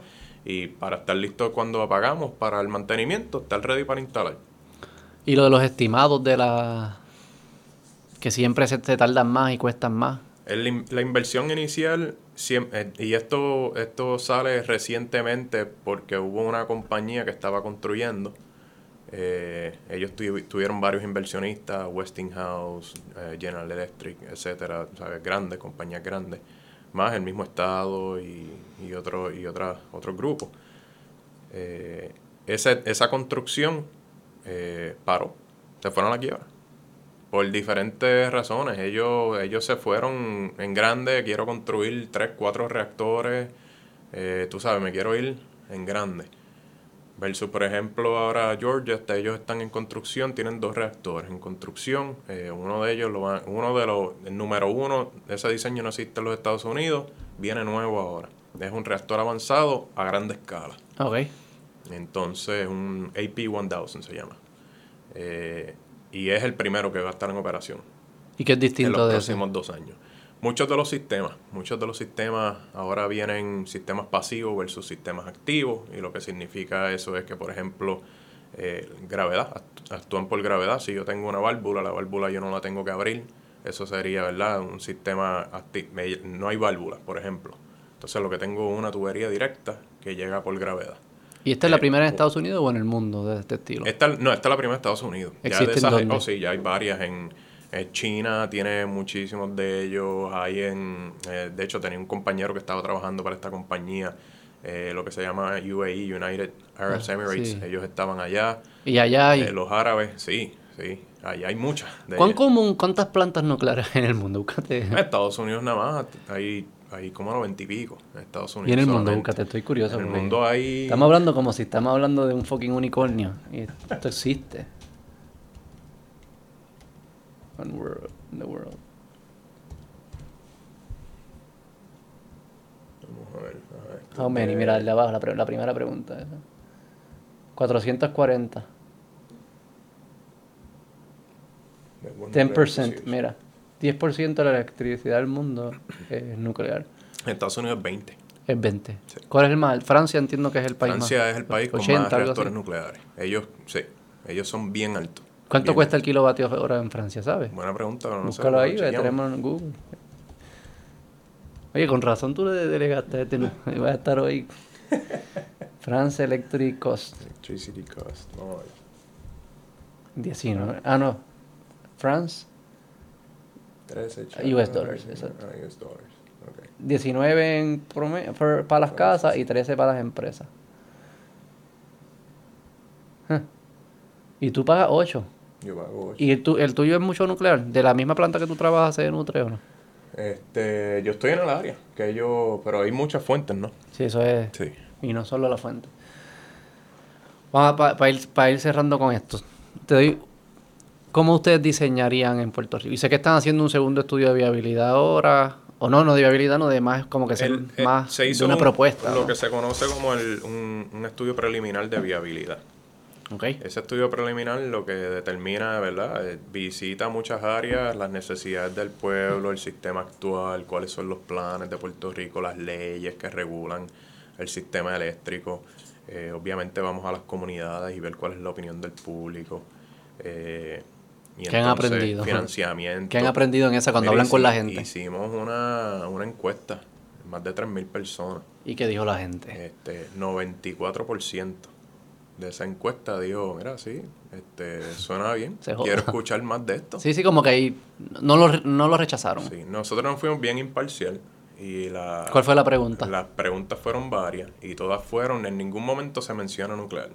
Ahí, Se ¿cuál es la menciona? ¿te gustaría, por ejemplo, tener este tener luz eh, 95% del tiempo, Ah, no digo, tener apagado? No Pero te- ¿de ¿quiénes son los que dijeron que no?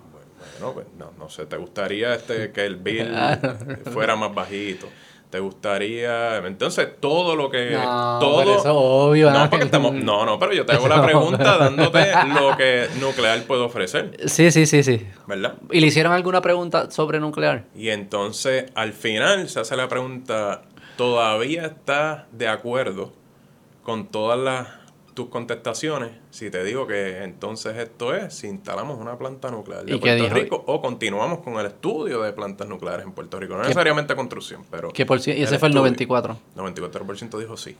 Ah, ok, está bien. sí. Un poco ahí, un poco de yo- mercadeo ahí. Ellos quieren... No, nosotros necesitamos Yo sé lo que saber, dice, ¿me yo te- yo- yo sé, yo sé, Hemos estado en presentaciones donde llegamos... Pero estoy y- seguro que si no le haces las primeras preguntas y haces solo esa pregunta, el número fuese bien distinto. Sí, claro. Sí, sí. Y no y entonces así lo hemos medido en las presentaciones que vamos y hablamos con el público. En general, ¿no? Pues vamos y creamos un- una presentación una o dos horas y, y conversamos y demás. Y entonces vamos y hacemos la pregunta. Antes de, de nada, ¿no? Decimos, ¿quién está a favor o en contra de nuclear? Y entonces mucha gente en contra. ¿Qué por ciento en- encuentran al principio en contra y al final cuánto? Eh, Más ¿Cómo o, menos, más o menos de un 60% en contra, 40% o menos este, están a favor, porque entonces los otros, eh, pues estoy... Y no sé. después de la presentación lo vuelven a hacer, a ver si hay cambio. Y cambia, cambia. Te cambia del 60 que no, como un 70. ¿A 70, que sí? 75 a que sí. O dispuesto a, escuchar. A que estamos dispuestos a seguir escuchando, a seguir evaluándola como una alternativa. eh, y porque nosotros no, no venimos con la intención de decir aquí, yo quiero construir un- una planta, porque no, no, eso no es. La, la- la organización de nosotros es educar. Es educar y fue, y todos aprendimos porque fue eh, fundada, todos puertorriqueños, con las familias aquí. Mm. Y todos estábamos trabajando en la industria nuclear. Sí. Y nos reunimos y decimos, mira, yo creo que esta tecnología que viene por ahí puede que funcione, mano. ¿Qué, qué vamos a hacer? Ya. Ok. ¿Entiendes? Con lo que tú sabes hasta ahora, ¿cómo tú diseñarías? Y sé que puede cambiar o lo que tú has pensado. ¿Cuál sería el- un diseño óptimo o interesante para Puerto Rico? Con mis conocimientos, Con yo... tus conocimientos, yo creo- reconociendo que están haciendo un estudio más profundo y Sí, eso. O sea, sí. no, no, no lo tomen como una receta per se, sino general, como que como tú lo en piensas, general, cómo lo sí. estás pensando. Lo ideal, pienso yo que sería lo ideal. Sí.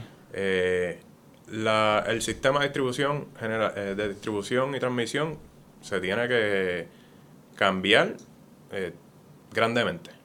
Eh, tiene, que, tiene que cambiar. Porque, porque yo puedo tener la generación, la mejor planta nuclear, haciendo luz, corriendo ahí, y si no tengo forma de llevarte a la luz a tu casa, no Claro. importa. Eso es, no vale nada. ¿Y cómo lo harías la distribución y transmisión que sea distinto? El- a mí me gusta el, el proyecto que tiene Puerto Rico de crear micro microislas como o microredes eh, porque eso eventualmente lo que va a hacer es independizarte de ese sistema ma- que ahora mismo tenemos la generación mayor está en el sur en el suroeste de la isla eh, donde te genera 70% entonces la mayor de la demanda está en el noreste de la isla Y necesitas esas líneas de transmisión que lleve la energía de un lado a un punto A a punto B en la isla, que te cruce la isla completa. Pero para que funcione la microred sin la necesidad de transmisión, necesita la originación o la generación en la microred. Correcto.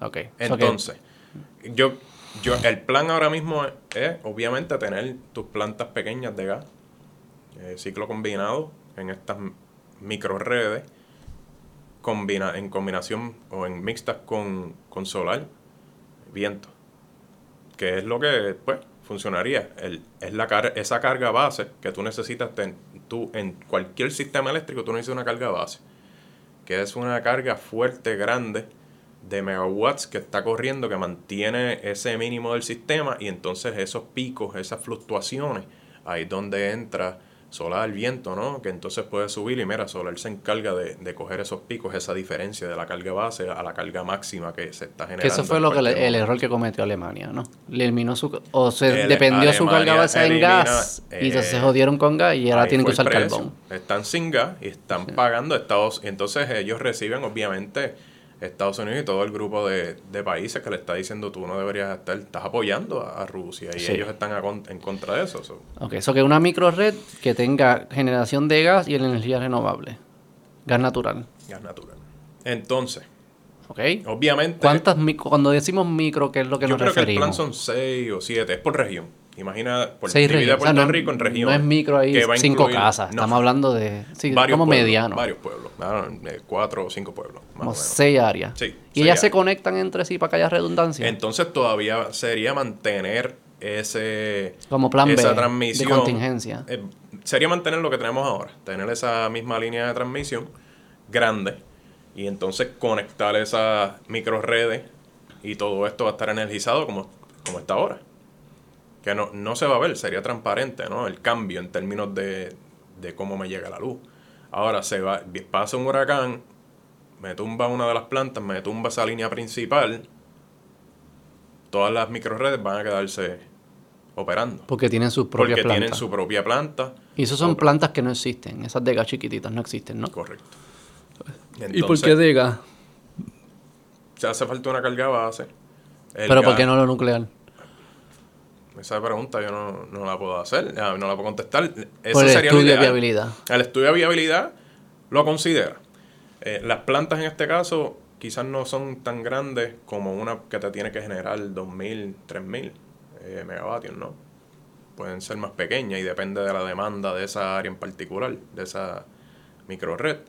Eh, pero ahí hay otras aplicaciones donde hay microreactores.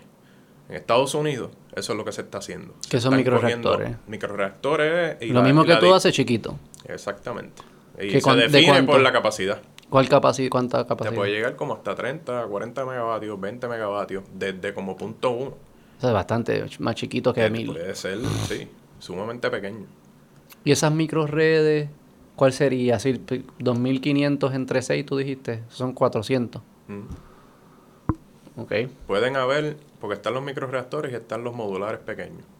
La ventaja de los modulares es que tú tienes un área y tú puedes tener, si tú necesitas 400, pues estos modulares vienen modulitos, reactores pequeños que se instalan y tú los puedes instalar en serie y entonces te sube la generación Ok.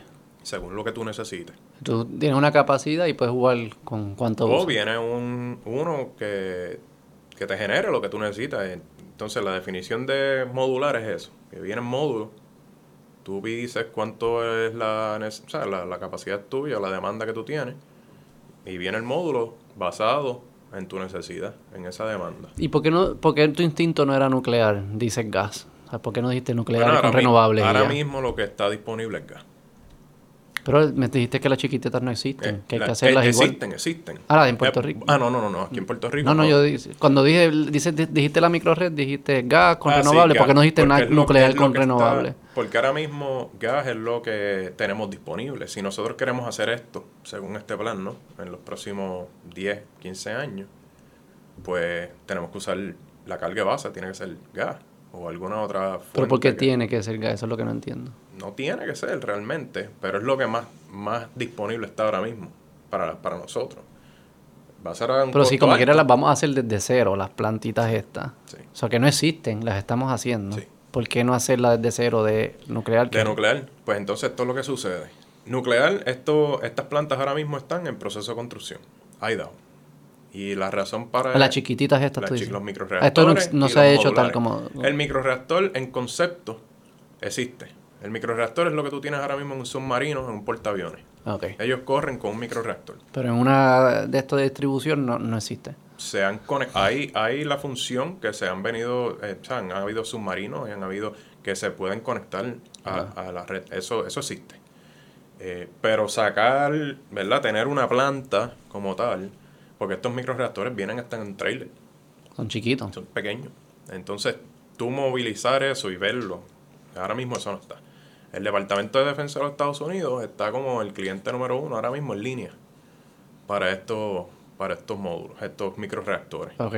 por la versatilidad. Porque yo tengo que ir a una planta, eh, en el medio del desierto allá Sí, sí. y yo no voy a construir un sistema y una planta para, dejar, para dejarla allí, porque una planta de gas o, o cualquier tipo de planta de generación, Si no es móvil. no. Ahora tú llegas con este microreactor, lo conectas y empieza a generar. O y eso se está empezando entonces a probar. Eso está en el proceso ahora mismo. Hay unos en construcción, otros están en proceso de aprobación porque tienen que pasar el, eh, por el proceso de aprobación de, de lo que es la NRC, el Nuclear Regulatory Commission, que es lo que regula todo lo que tiene que ver con nuclear y cualquier tipo de, de emisión radioactiva. Entonces, eh, están los módulos un poco más grandes, que están de nuevo en proceso de comenzar construcción. Es el próximo año. este. Eh, No, ese, ese es avanzado. Ese ya es está. mil. Sí, ese es avanzado eh, a, a gran escala. Eh, ese va a darle energía a millones y millones de ok, casas. ok. ok. Eh, prácticamente con uno de esos energizamos la isla completa aquí. ¿Y por qué no pensaste en uno así? Cuando te dije, este t- papel en blanco, porque no dices una planta grande? Ese ya. Con cierta el redundancia. estudio- en el estudio, no. En el estudio, nosotros desde un principio, yo, yo, yo a cualquier otro que venía aquí a hacer, un estudio y me dice que puedo poner una planta convencional, o sea, de magnitud grande aquí, yo lo hubiese dicho, no. no ¿Por eso- qué? No, eso no va. ¿Por qué? Hay muchas cosas que tienen que ver con, con esa planta, aparte de la magnitud y, ¿verdad? y el terreno que, que coge, eh, que de hecho sería reemplazar este palo seco o alguna de las plantas que son Sí, existentes No aquí. parece muy grande, es lo que hablamos al principio. Sí. Entonces, pero nosotros tenemos un, un plan que hay que seguir que tiene que ver con en caso de emergencia. Por ejemplo, cuando, cuando sucede lo de Three Mile Island, esos planes no existían. Esos planes, después de Three Mile Island, se empieza a desarrollar todo, todo eso, esta agencia, eh, que entonces ahora brega con, con los planes de, de emergencia. Entonces, el plan de emergencia y evacuación, por ejemplo, en caso de una emergencia, ahora mismo en plantas convencionales, como la que yo trabajo, tú puedes llegar a que tienes que evacuar el radio de 10 millas. Mm, ¿Te imaginas eso aquí en Puerto Rico? mm, No hay break. no hay break. No, no. ¿Cómo te- ¿Y para dónde va a ir la gente? So, no. Yo a cualquier persona le hubiese dicho que no, que estás inventándote un cuento que Por seguridad. seguridad, seguridad y pues la verdad es que sí, las plantas son seguras, pero de nuevo volvemos a Sí, muchos de estos de- accidentes eran, eran errores humanos y yo no creo que somos tan más sofisticados que lo que eran los rusos hace Sí, 50 años. sí. ¿Por qué pensar eso? Hay que ser humilde también. Mm. Obviamente Ok. hay mucho que entrenamiento ahora, hemos aprendido muchas cosas y demás, pero de nuevo, siempre está ahí la si la pones en la mona, la posibilidad. me matan los ambientalistas. Ahí voy. Este. Eso yo lo he escuchado por ahí, fíjate. Eh, o sea que tú dices chiquita, chiquita es chiquita y descentralizada es más resiliente. Es como un blog, como el, Sí. el concepto del estas sí, porque cosas. te da la ventaja que si, por ejemplo, el huracán pasó por el noreste de la isla y entonces te tumba dos de las microredes, el resto de Puerto Rico está energizado. O si te pasa por el Y suroeste, tienes unas grandes como quieras que son la- el backup de todas las chiquitas. deberían, deberían haberla. Deberían haberla. Y esas de las áreas de gas. ¿Cuáles de las áreas de gas? La- Las grandes Las que serían backup de todo el mundo, las áreas de gas. Las chiquitas, dependiendo del área sísmica, eso puede hacer gas o nuclear con renovables. ¿Cuánto cuesta todo este invento? Ahora mismo, yo no sé cuánto es el estimado que tienen aquí en el, en el proyecto. ¿Qué proyecto? Eh, ¿Hay un proyecto de hacer todo esto? Sí, es lo que se conoce como el, el IRP, ¿no? El, el Proyecto Integrado de Recursos de aquí de Puerto Rico. Y ustedes están tratando de... de- Nosotros Influenciar. Estamos haciendo, no, no, no, no. No, no, nosotros estamos haciendo todo esto eh, en paralelo, a, sí lo consideramos porque hay que considerarlo porque es el, el, el proyecto y la meta de aquí de Puerto Rico. Todo eso está considerado en, en la evaluación. Nosotros estudiamos cuál era ese proyecto y qué era lo que querían hacer. Y entonces cómo se puede integrar nuclear y estos nuevos diseños en ese proyecto. Entonces, ahí es cuando determinamos que lo ideal sería pues tener tus microreactores en, en, esa, en esas regiones, en esas microredes, ¿verdad? O si lo que está disponible es entonces, o lo que tienes ya autorizado que va a ir ahí es, un, es una planta de gas, magnífico, pues entonces tienes tu plantita de gas eh, como, como carga base, pero entonces considera eh, la generación, una, una, planta un poco más grande, que ahora mismo se puede usar el, el modular, reactor modular, y entonces tener esa palo seco o reemplazar lo que sería aceite, lo que es carbón, todo lo que te contamina el ambiente. Esas serían nucleares. Esas serían nucleares. Y esas serían medianas. 100, 500. Exacto. De, basado en la demanda. Pueden ser hasta, hasta 700, 800, casi 900. Ah, pero cuando tú decías ahorita que no querías porque una grande, módulos. no quieres una de 2500. Correcto. Sí, porque esa, esa te genera. Ya eso esa no. viene así. Te Esas son las de las 10 los millas que tú dices. de 2500, evacuación. exacto. Ahora, 500, ¿cuánto es, ¿cuántas millas de evacuación? cero. Ahora mismo. Sí, las chiquititas no necesitan, no hay, no hay, no tienes que tener. No tiene, es, esa, eso es lo que se, se le somete a la NRC para aprobación. ¿Cuál es el threshold para que no tengas que tener millas de La- evacuación? eh, es, el- es la, es la, en el peor, la forma en que ellos calculan esto es el peor de los eventos que puede ocurrir en ese diseño en particular. ¿Cuál va a ser el escape radiactivo que tú vas a tener? Porque la evacuación se hace por el escape radiactivo. ajá. Pues tú pla- se planifica para, para lo peor. ¿Cuál es el peor evento que puede suceder en con este diseño? Basado en ese diseño, ok, este es mi escape radiactivo basado en este diseño. Sí, sí, sí. Y basado en esa cantidad de escape radiactivo, que eso hay un número para eso, eh, yo digo, ok, esto es lo que necesito porque si el viento sopla tanto en esta dirección y demás, pues entonces esto es lo que, lo que yo necesito evacuar para asegurarme que no va a haber un impacto ambiental ni un impacto a la comunidad. Ya. Y entonces... Y la chiquita el es cero. El cálculo sale que es esencialmente cero. Pues ¿Hasta yo voy a cuánto? evacuar ¿Sabes hasta cuánto? la verja.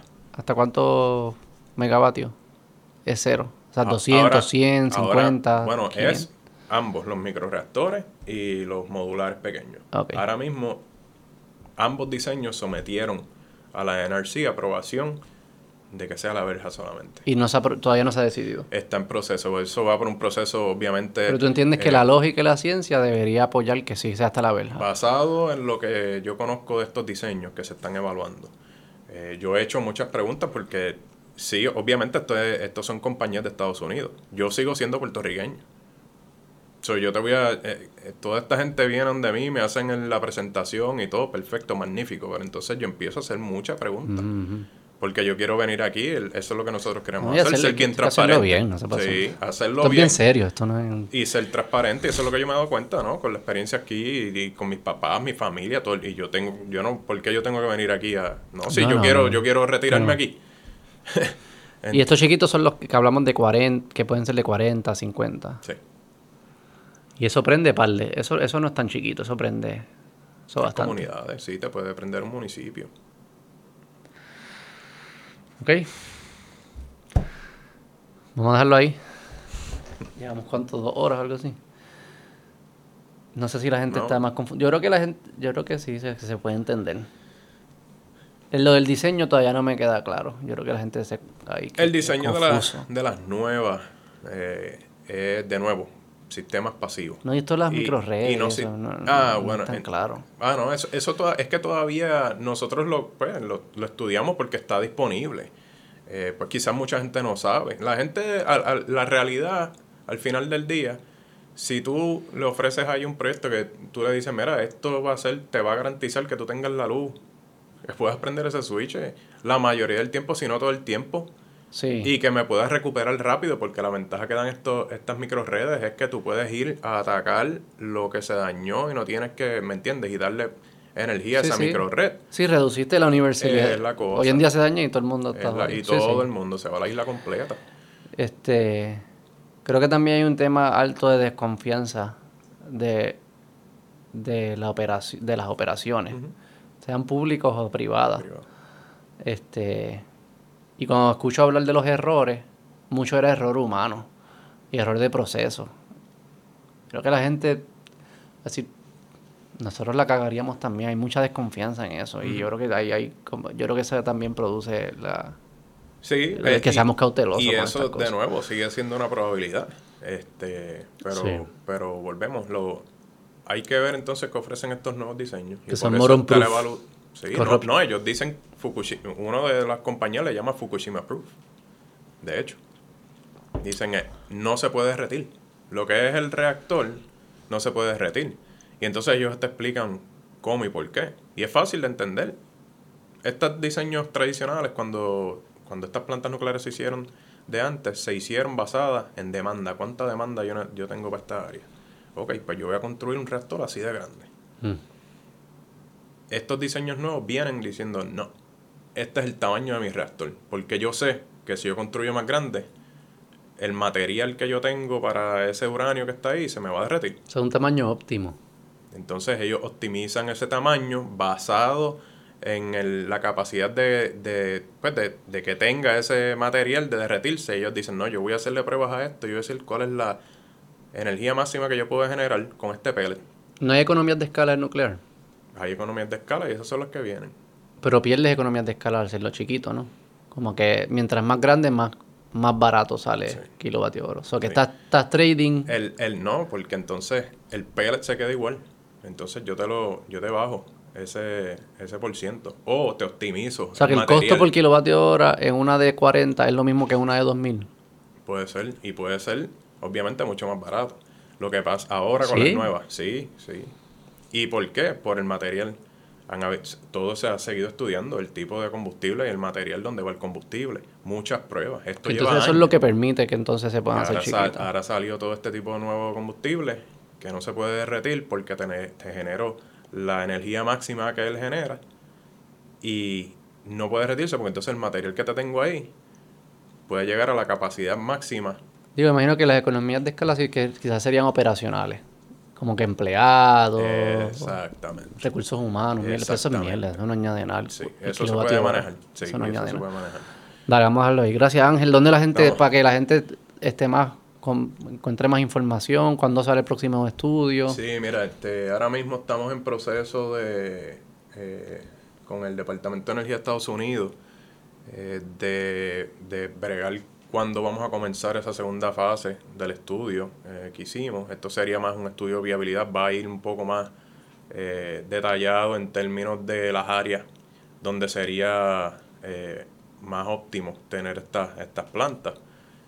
Y entonces eso considera la demanda, considera actividad sísmica, considera eh, la manufactura, dónde está eso, eh, ¿verdad? Dónde está la mayoría de la demanda que hablamos que es el noreste de Puerto Rico. Carreteras y eso también. Carretera, Cuando hablan de evacuación, viento, ambiental, el viento, la, el sí, la dirección de los vientos, todo eso está en este en esta segunda fase. y eso ya lo empezaron a hacer. Empezamos el preliminar, que están los resultados aquí, que dice sí, De la segunda. de la bueno, es todo un proyecto, ¿no? Ajá. Y el le llamamos preliminar porque fue antes de, de este que va a ser mayor. Este el, el scope del que viene ahora es como un Bueno. 80% versus el 20% que ya tenemos terminado. Y ese, ese segundo ya se empezó a hacer los análisis. Ya hicimos la propuesta, ya se dice dónde vamos a ir. Necesitamos entonces ahora el DOI lo aprueba, pero entonces los fondos no, no, lo, no nos los han dado todavía. Y lo da el, el mismo El departamento, de Energía. de Energía, sí. Eh, Puerto un- Rico, hay- los estados tienen departamentos de energía. Los- no, ellos... Siempre ellos es el su- federal. sí, sí, eso es federal. Nunca hay, o sea, Georgia no tiene Department of Energy. Ellos, hay- hay- no, ellos, bueno, ellos tienen, ellos tienen sus propios departamentos, ¿no? Que manejan la autoridad de, ellos Sí, sí. tienen esa autoridad de, de la energía, de la generación en ese estado en particular. Pero. Pero como política pública, sí. eso sí, no. hay, hay, hay su Algunos. agencias públicas que sí. Eh, pero nada, el departamento de energía está ya a punto de darnos los fondos. Eh, una vez tengamos los fondos, ellos están esperando, de hecho, están esperando por eh, ellos nos pidieron a nosotros, ellos querían escuchar un poco más, porque recientemente hubo mucho, ¿verdad? En, en la, en la, pues salió las noticias y demás, se habló sobre nuclear y se ¿Positivo o vio, se negativo? vio negativo. la ¿Qué salió? ¿En la, prensa de aquí? Hubo, sí. ¿Qué dijeron? mucho en la prensa, salimos pues en varios shows, salieron por ejemplo, yo no sé, eh, Rayos X, eh, creo que es el show, ahí hicieron... ¿De Jay? Este, Ah, no, el otro, el que era de Jay. El que era de Jay, sí. Ahí salió un reportaje corto, pues, ¿Qué de nuclear.